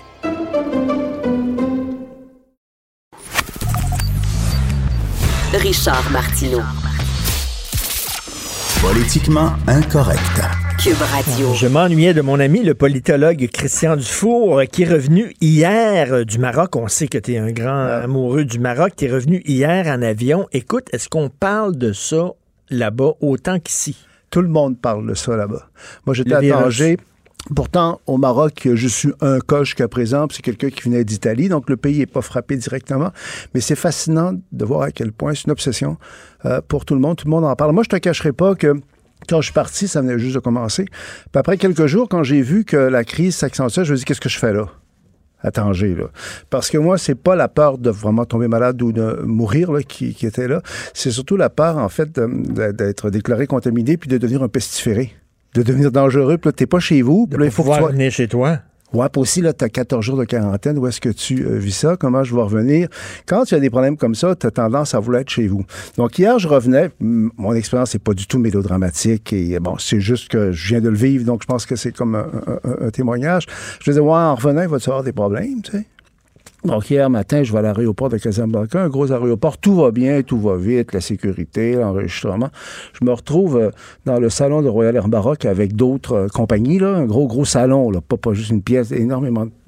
Tout va bien, écoute, c'est facile, tu peux te prendre un, un verre de vin, puis des, des petites bouchées. Puis là, tout d'un coup, mon gars, après un quart d'heure, je réalise qu'on est trois dans le salon. On est trois. Donc je, vais voir la fille à la réception du salon. Je dis, écoutez, c'est une période d'accalmie, c'est normal? Elle dit, non, non, elle dit, c'est plein de monde d'habitude. J'ai dit, tu le virus? Elle dit, je pense que oui. Elle dit jusqu'à ce que ce matin, je trouvais que c'était très exagéré tout ça. Mais là, je trouve que c'est angoissant.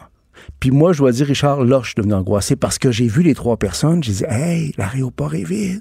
J'étais tellement énervé en arrivant, c'est que moi, j'ai juste vu le Là, il y, a- il y a vraiment un impact sur le tourisme. Là. euh, C'est-à-dire Très que fort. à- dans un pays où le virus n'est pas là, beaucoup là, il n'y en a pas beaucoup au Maroc. Dans l'aéroport de Casablanca, c'était vide. Le salon, en fait, pour les gens d'hommes d'affaires, tout ça, il y avait trois personnes. Bon, je suis arrivé à Montréal hier soir. Euh, écoute, l'avion a atterri à 19h35. À 20h40, j'étais dans mon salon sur le plateau Mont-Royal. C'est-à-dire que pour voyager, ça n'a jamais été aussi rapide. Il n'y a personne. euh, Il n'y a pas vraiment de contrôle. Tout va vite. Mais, mais juste pour terminer, là, hier soir, la peur m'a pogné, Richard. Mais, mais, mais tu sais, je parlais hier à un ami qui me disait j'ai pas tellement peur du virus lui-même que des perturbations économiques. J'ai peur de ça. J'ai peur du contre-coup économique. Parce que, tu sais, quand les gens ont peur, mais les gens, euh, la bourse s'affole, les gens voyagent plus, les gens restent chez eux, etc. Puis au point de vue de l'économie, c'est complètement Tu as raison. Moi, je trouve qu'il y a trois crises. Il y a la crise, euh, en fait, de santé publique qui est réelle, qui est peut-être exagérée. À première vue, on a l'impression que c'est exagéré. Bon, on nous parle toujours évidemment de la grippe espagnole qui a fait 50 millions de morts lors de la Première Guerre mondiale. Bon, euh, bon elle est là. Mais moi, je suis comme toi. Moi, ce que je crains plus, d'abord, c'est les répercussions économiques, c'est clair. Il peut y avoir une récession, il peut y avoir on l'a vu, la bourse s'est effondrée hein, le Ben lundi pendant- Mais aussi, c'est la crise de la peur de l'angoisse qui montre que j'ai vécu à ma façon, à ma petite façon hier. C'est qu'on est dans un nouvel univers très mondialisé. Je pense que c'est la première fois dans l'histoire de l'humanité que tous les êtres humains parlent de la même chose en même temps. Là. Je veux dire, moi, ça me ferait pas au Maroc. Là, non, c'est pas des gens très sophistiqués, là, mais tout le monde Bon, parlait ben, tout ben, le temps. On est tous on est tous hyper connectés. hein. Ouais. Maintenant, avec la démocratisation des voyages en avion, euh, bon, ce qui arrive en, tu sais, avant, ce qui arrivait en Chine reste en Chine. Maintenant, ce qui arrive en Chine arrive à tout le monde. D'où l'importance. Et je reviens là-dessus. C'est vraiment mon dada ces temps-ci. Un moment donné, on, on couche tous dans le même lit, là. Tous les gens sur la Terre. La Chine ou certains pays peuvent plus se permettre d'avoir des règles sanitaires qui sont défaillantes.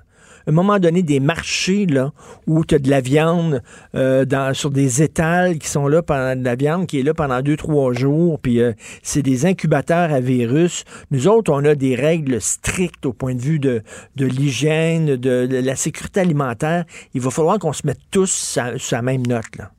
Ouais, moi, je suis pas rendu là, pour, Fred. Franchement, je comprends ton point, là, puis j'avais lu des textes que tu as écrits euh, euh, là-dessus. Bon, par rapport à la crise elle-même, moi, je suis très modeste, là, puis j'ai l'impression qu'on, je sais pas, c'est- le début de quelque chose, peut-être qui va devenir plus gros pour la peine, là. Ça, ça, ça m'étonnerait pas euh, que ça soit ça. Mais moi, ce que je crains euh, beaucoup, là, euh, c'est l'espèce d'hystérie, en fait, euh, collective. Euh, c'est comme si, en fait, la mondialisation euh, technologique, là, la digitalisation, ça affaiblit l'humanité. Euh, le monde panique plus vite, le monde s'énerve Mm. Plus vite. Tout va beaucoup euh, euh, euh, plus vite. On est dans l'irrationnel. Ce que je crains, c'est que les nouveaux pestiférés, les nouveaux parias. Moi, c'est ce que j'ai écrit au Maroc à. Je me suis dit, là, on n'est plus dans l'égalité. On est C'est pas égal. Si, si tu es contaminé, tu es un pestiféré. Le monde a peur de toi. Sois- euh, soyons réalistes. Et, un, ami me disait, l'autre jour, j'étais à côté d'un Chinois, puis c'est un gars très sophistiqué, là, puis c'est un gars tolérant.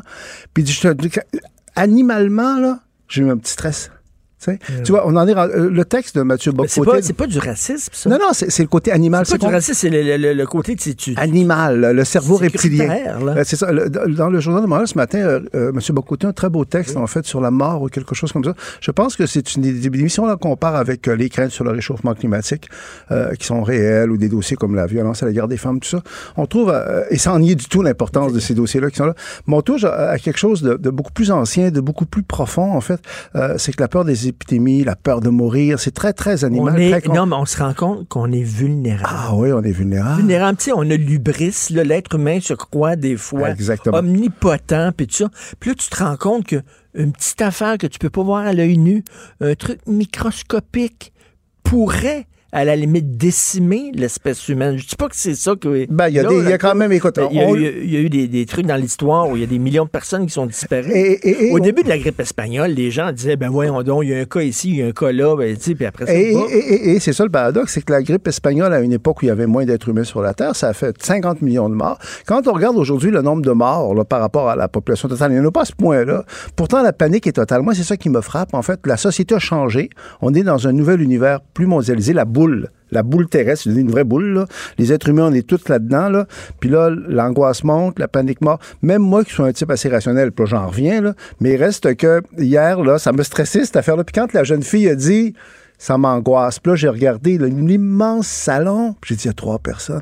Ça veut dire quelque chose qui se passe ça, ça- ça- sur la planète. Et, et ça me frappait aussi ce matin, je regardais le budget du gouvernement du Québec parce que je me préparais là, pour mes analyses. Puis ça fait un peu surréaliste, en fait, le budget du gouvernement du Québec dans ce contexte-là. Parce que ça fait comme ça, on est dans notre bulle, Mais tout oui. va bien, on a de l'argent à dépenser. Puis là, tout à coup, il y a un imprévu qui est arrivé. Là, puis on, puis on le sait pas, Richard. Puis il dit non, non, euh, ça, va, ça va aller. Tu sais, on, Bon, je sais pas. on est optimiste, on va passer à travers, puis tout ça. Mais, mais, mais t'as vu Justin Trudeau, dans ces moments-là, Justin, quand même, il est bon. Tu sais, quand Oh, moi, j'ai de la difficulté à le trouver bon. Le gouvernement est là pour vous. Non, mais Ça rassure-tu du monde vraiment? Compassion. Y a-tu des. Richard, je m'excuse de t'interrompre. Y a-tu des Canadiens? Y a-tu des Québécois qui sont vraiment rassurés quand Justin Trudeau parle? Hein? Vraiment?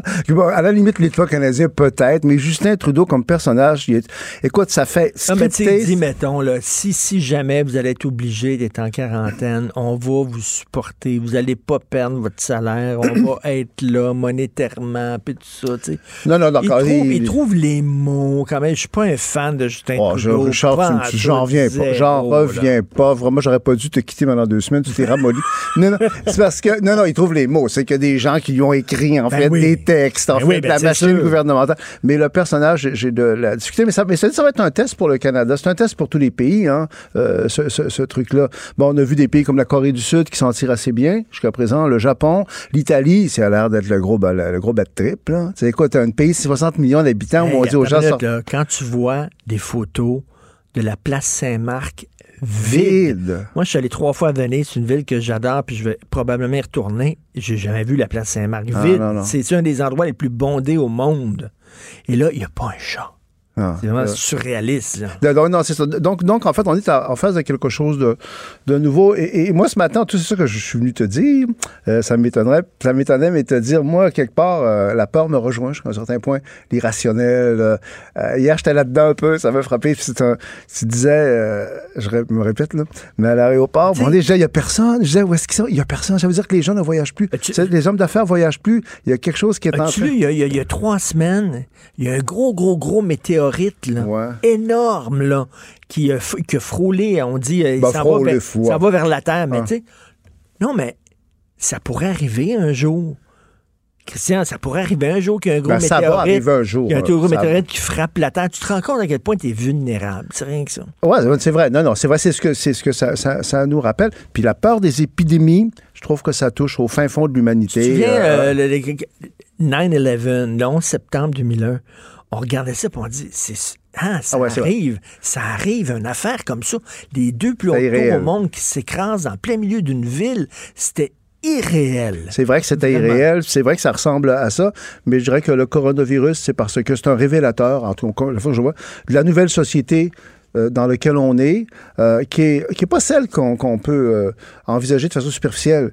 Ses forces et ses faiblesses. Moi, je vois quand même un potentiel de force, mais dans un moment une énorme faiblesse, une espèce de panique facile. C'est que tout le monde s'énerve. Et Pas juste les Occidentaux, c'est ça qui est frappant. C'est pas juste, on peut dire des Mm, fois les Occidentaux sont un peu décadents. On est tellement rendus confortables, Euh, mais toute la planète, l'Iran, tout le monde est là. On est tous, on est tous un jusqu'à un, certain point par rapport à ça. Puis, puis froidement, quand tu regardes ça froidement, c'est pas si grave que ça. Froidement, là, euh, quand tu regardes les morts, tout ça, c'est c'est- c'est- on est- c'est pour ça que ça me fascine, moi. Le, le- le côté. Non, non, objectivement, objectivement, là. Hein? Puis Non, pour- ben, c'est parce que c'est un virus qu'on ne connaît pas. Puis il peut muter, puis on ne sait pas Puis trop dans si un mois, peut-être va. qu'on va dire non. C'était très, très grave, même en termes de, de santé publique. On- on- moi, je sais qu'il y a des gens qui voulaient aller à Paris dans une semaine, là, et moi, je leur ai dit, ben, écoutez, moi, je suis peut-être peu heureux, là, mais dans un moment comme ça, moi, j'ai tendance à rester chez nous. Oui. Hein? Et tu, tu- écoute, euh, autre chose, tu parlais de paria. Woody Allen. Ah ouais. OK, son fils Moses, son fils Moses a écrit un texte en disant Écoutez, mon père a jamais attaqué ma soeur. Il l'a jamais agressé. Il dit ça, ça a commencé, ils se sont séparés. Mia Farrow, qui est ma mère, était en maudit contre Woody Allen. Elle a monté sa fille Dylan contre lui. Il y a eu deux enquêtes indépendantes. Les deux enquêtes ont démontré qu'il n'y a pas eu, en tout cas, il n'y aurait pas eu d'agression. Là, le gars, il a de la difficulté. C'est un des plus grands artistes du 20e Mm. siècle. Il a de la difficulté à publier ses mémoires. C'est weird, quand même. Ouais, ça, ça, ça, ça- ça ressemble un peu à l'affaire Polanski jusqu'à un certain point. Là, Mais au moins, mais, Roman- mais- mais Polanski a été coupable. Il a fait de la prison, il a été coupable. Il a vraiment violé une fille de 13 mais, ans. mais moi, mais moi là-dessus, c'est sûr que euh, euh, moi, je trouve que c'est très inquiétant. Euh, c'est inacceptable. Il y a deux choses là-dedans. Comme tu le dis, euh, pour des gens anciens comme moi, dépassés comme moi, qui croient encore à la présomption d'innocence, pour le fait qu'il faut prouver les choses, euh, bon, à l'égard de Woody Allen, il a été condamné à absolument rien. Rien, Ce il sont des d'accusation. Mais je vais plus loin que ça. En admettant même qu'il soit coupable, là, publier un livre, c'est autre chose. là. Les gens sont pas obligés de l'acheter, son livre. Les gens qui sont pas d'accord, qui ne l'achètent pas, qui ne le lisent pas. Je pense que c'est Stephen King qui a ra- ra- rappelé ça. Ben, Stephen King disait c'est qui le prochain? Ben, c'est ça c'est exactement. Woody Allen, puis ça va être qui le Euh, prochain? on rappelle toujours euh, euh, Ferdinand Céline, en Ben fait, oui. qui est un antisémite notoire, quelqu'un qui était dangereux, un dégueulasse, mais on publiait ses livres. Là, on est en train de vouloir empêcher la publication de livres parce que les auteurs, en fait, ont eu des comportements moraux euh, condamnables. Puis c'est une- on, on entre là-dedans. On est dans une nouvelle société. Toute l'affaire des Césars à Paris, là, moi, j'ai suivi ça beaucoup, comme toi, j'imagine, pendant que j'étais euh, pas là. Toute l'affaire Roman Polanski, ça, mon- ça a montré une espèce de division très profonde du milieu culturel français, du milieu euh, cinématographique français. Moi, la question que je me pose, parce qu'on essaie de, de, de poser les jeunes et les vieux. En disant, c'est un nouveau monde là, qui arrive. hein. Et, et même, c'est ça qui est, qui est quand même révélateur, même les acteurs français qui se voulaient très, très, très ouverts à la diversité, pour, pour- aux minorités racialisées, pas tous ces trucs-là, ils se font attaquer maintenant. Je pense à Vincent Cassel, je pense à Mathieu Kazovic, qui se font dire, vous êtes des Blancs. Vous avez beau faire n'importe quoi, vous restez des Blancs. Donc, on entre dans un nouvel univers. Le coronavirus est là-dedans. Moi, mais... Il y a de l'hypocrisie là-dedans. Ben non, on est dans l'hypocrisie, mais on est dans un nouveau monde. Ouais, les, les- les jeunes, là, justement, qui pointent là, une certaine génération en disant euh, euh, regardez ce que vous avez fait. Vous, vous êtes pas au-dessus de.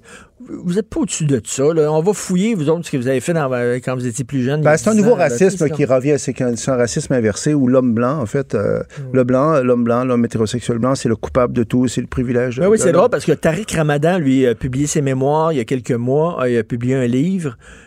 Puis euh, personne ne dit rien. Puis, euh, D'ailleurs, le le, gars, réalisateur- le gars, il y a, il y a des plaintes. il y a des- Et le réalisateur du film euh, qui a été couronné au, euh, au César, Les Misérables, que j'ai Oui. beaucoup aimé, là, sur, qui est un film fascinant que j'inviterais tous les, les auditeurs à aller voir, ben, c'est quelqu'un qui a été condamné parce qu'en fait, il avait séquestré des... Mais, mais ce que je veux dire, c'est qu'on est dans... Mais en même temps, Richard, il faut être réaliste, on est en 2020. Euh, il faut assumer ce qui est en train d'arriver. Il n'y a pas juste le coronavirus, c'est quelque chose de nouveau qui arrive. J'ai attiré ton attention tout à l'heure sur un texte dans l'hebdomadaire français Le Point, une réflexion sur ce nouveau monde-là. Le monde qu'on a connu, Richard, est en train en partie de se défaire. Et qu'est-ce jusqu'où ça va aller? Jusqu'à quel point c'est une opposition des générations? Moi, ça m'intéresse beaucoup, ça. On essaye de dire, écoutez, vous êtes le vieux monde, tous ceux- qui croyaient à la liberté d'expression, qui croyaient à l'universalisme, qui, bon, vous êtes vous êtes dépassés, c'est les jeunes sont dans autre chose. Moi, je suis loin d'être sûr que ça soit aussi simple que ça. Mais au César, ça a été l'accusation ultime. On s'est attaqué à des gens comme Lambert Wilson, euh, à, à- à des, à des comédiennes connues. hein. Tous ceux qui défendaient. Polanski, pardon? Fanny Ardant. Fanny, Fanny Ardant, Isabelle euh, Huppert, un tas de gens. En disant, vous êtes des, vous êtes dépassés, vous êtes des vieux, c'est l'ancien monde, le nouveau monde arrive. Donc, il y a un nouveau monde qui est là, et moi, j'espère que... Ben oui, puis quand t'es jeune, tu penses que tu vas changer le monde, et en vieillissant, tu t'aperçois que c'est le monde qui te change. Comme tu deviens ça, Je voudrais terminer vrai. vraiment sur une note d'espoir. Il y a eu quand même, il y a deux jours, une déclaration, une lettre ouverte de, je pense, une, une vingtaine, une trentaine d'avocates euh, françaises, de femmes. avocates, 114 avocates. OK, bon, c'est ça. Euh, et qui rappelaient quand même des choses comme la présomption d'innocence. Il suffit pas que quelqu'un prétende avoir été agressé sexuellement pour qu'automatiquement euh, ça soit vrai. Un procès juste et équitable. Des choses auxquelles peut- je crois peut- profondément. Il faut écouter les présumées victimes, Oui. mais il ne faut pas les croire sur parole. Voyons, tu peux Dans pas la presse, faire hier, il y avait, il y avait un, un texte d'une euh, psychologue, en fait, euh, qui s'insurgeait comme contre un documentaire de Radio-Canada qui laissait entendre que, en ce qui a trait aux agressions sexuelles, en fait, euh, on s'occupait pas des hommes violents. Bon. Je veux dire qu'il y a beaucoup de désinformation là-dedans, il y a beaucoup de simplification, mais, je me répète, il y a comme une vague. Il y a quelque chose qui est là qu'on peut pas nier. Le- le- on peut pas nier, là, on peut pas dire. non, ça je veux dire, c'est qu'on peut pas dire que ça n'existe pas, puis il va en rester quelque chose. Moi, moi ces temps-ci, ça me, ça me conteste, euh, tout ça. Euh, je me dis, qu'est-ce qu'il faut que j'assume là-dedans, sur quoi il faut que je me batte au maximum? ben, il y a quand même des victimes. là. Il y a des victimes. Gilbert Sicotte, là, qui était professeur à l'École nationale de théâtre, qui peut, il a perdu Ah. sa job parce que quoi?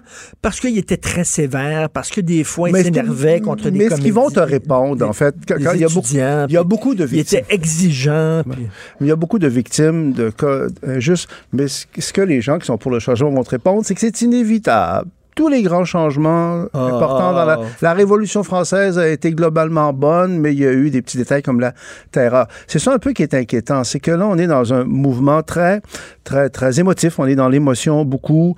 Euh, on veut changer les choses et on se dit, bon, au fond, ces gens-là, c'est dommage. C'est vrai que c'est injuste dans certains cas, mais c'est le prêt payé pour arriver à un, un changement On qui fait- est désirable. On, on fait pas d'omelette sans casser les œufs. C'est ça, c'est toute cette dynamique-là. Donc, la présomption Oui, si d'innocence, cette rappelons-le. Mais pour- si tu es cette personne-là qui, est- qui est vraiment accusée de, de tout et de rien là, sur la, la base de simples allégations et ta vie est brisée, C'est la ben, vie. c'est un drame. C'est la vie, Richard. C'est ce qui oui. vont très Non, je sais, je, je te suis, mais tu Oui, comprends, oui. je, fais, je, fais, je fais mon cynique euh, un, un petit peu. Et un autre point, on, prend, on va en reparler. Une chose qui me frappe, moi, c'est que euh, les, femmes parlent plus. Puis ça, c'est bon, parce que c'est vrai que les agressions, elles sont là, les viols, il y a eu des abus, puis ça, c'est très, très, très bon. Mais si ce sont juste les femmes qui parlent et que les hommes ne parlent pas, parce que moi, ce que je trouve, c'est que les hommes pour une grande part, ne parlent pas. Il y a des hommes roses qui vont parler, qui vont appuyer les féministes au, au maximum, mais je parle pas des hommes agresseurs, là, des hommes violeurs, des hommes violents, les hommes ordinaires.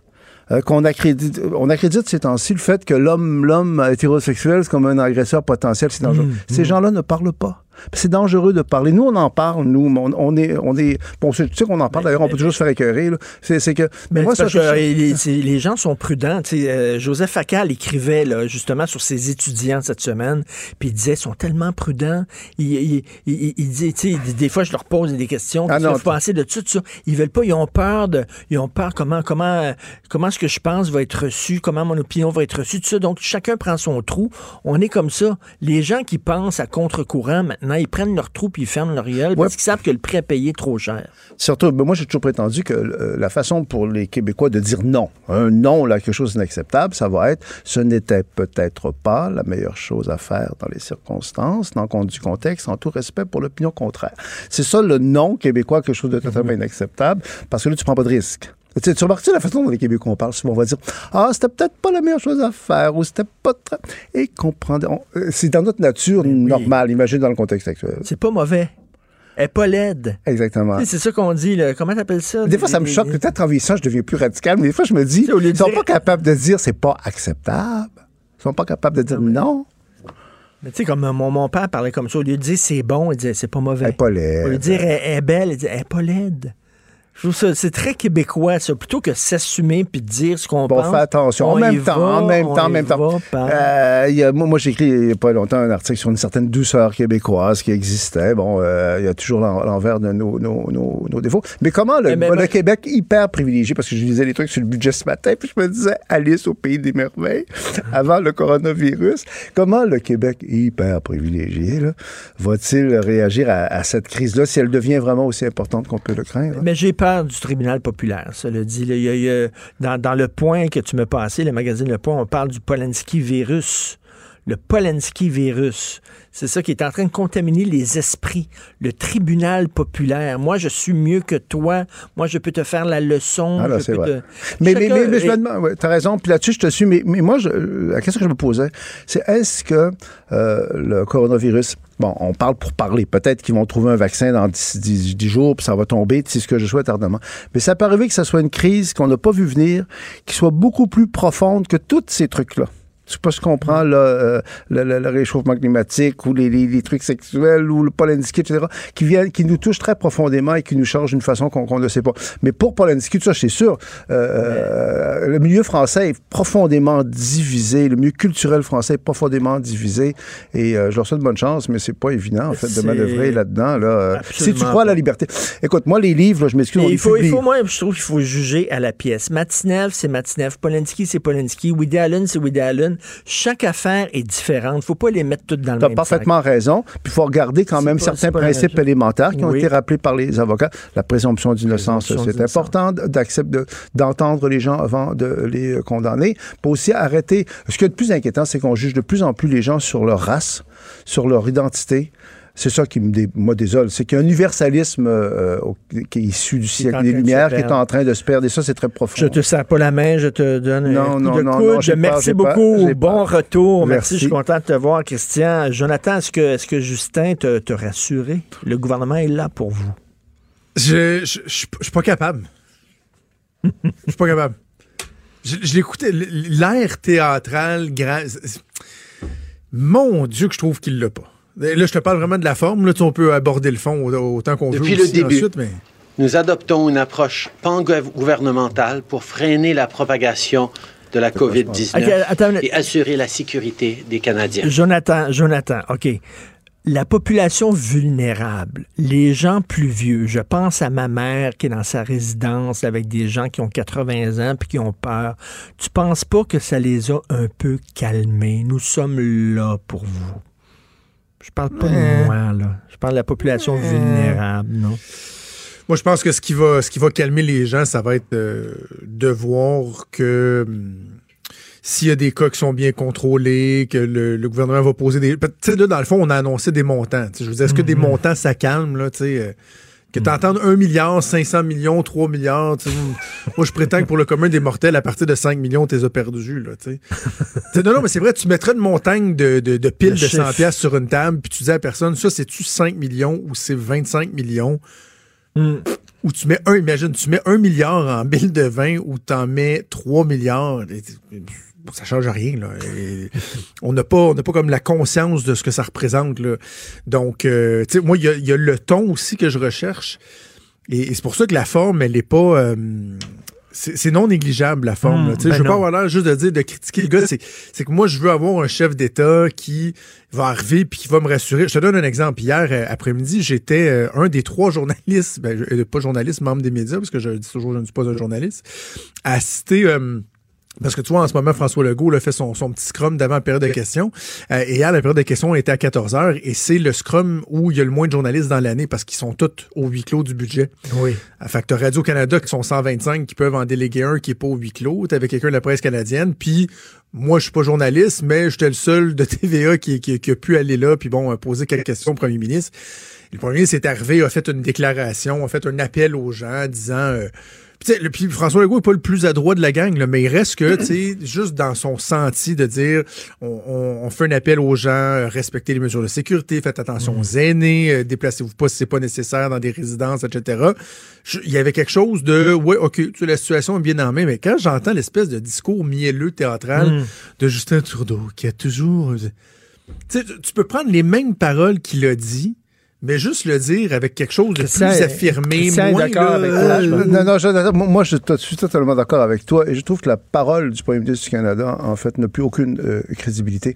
C'est que ça fait un peu euh, scripté, euh, ça fait un peu ro- robotisé. Et si on fait la comparaison avec François Legault, même quand François Legault dit, dit des choses qui sont contestables, qui sont pas tellement fortes, c'est vrai.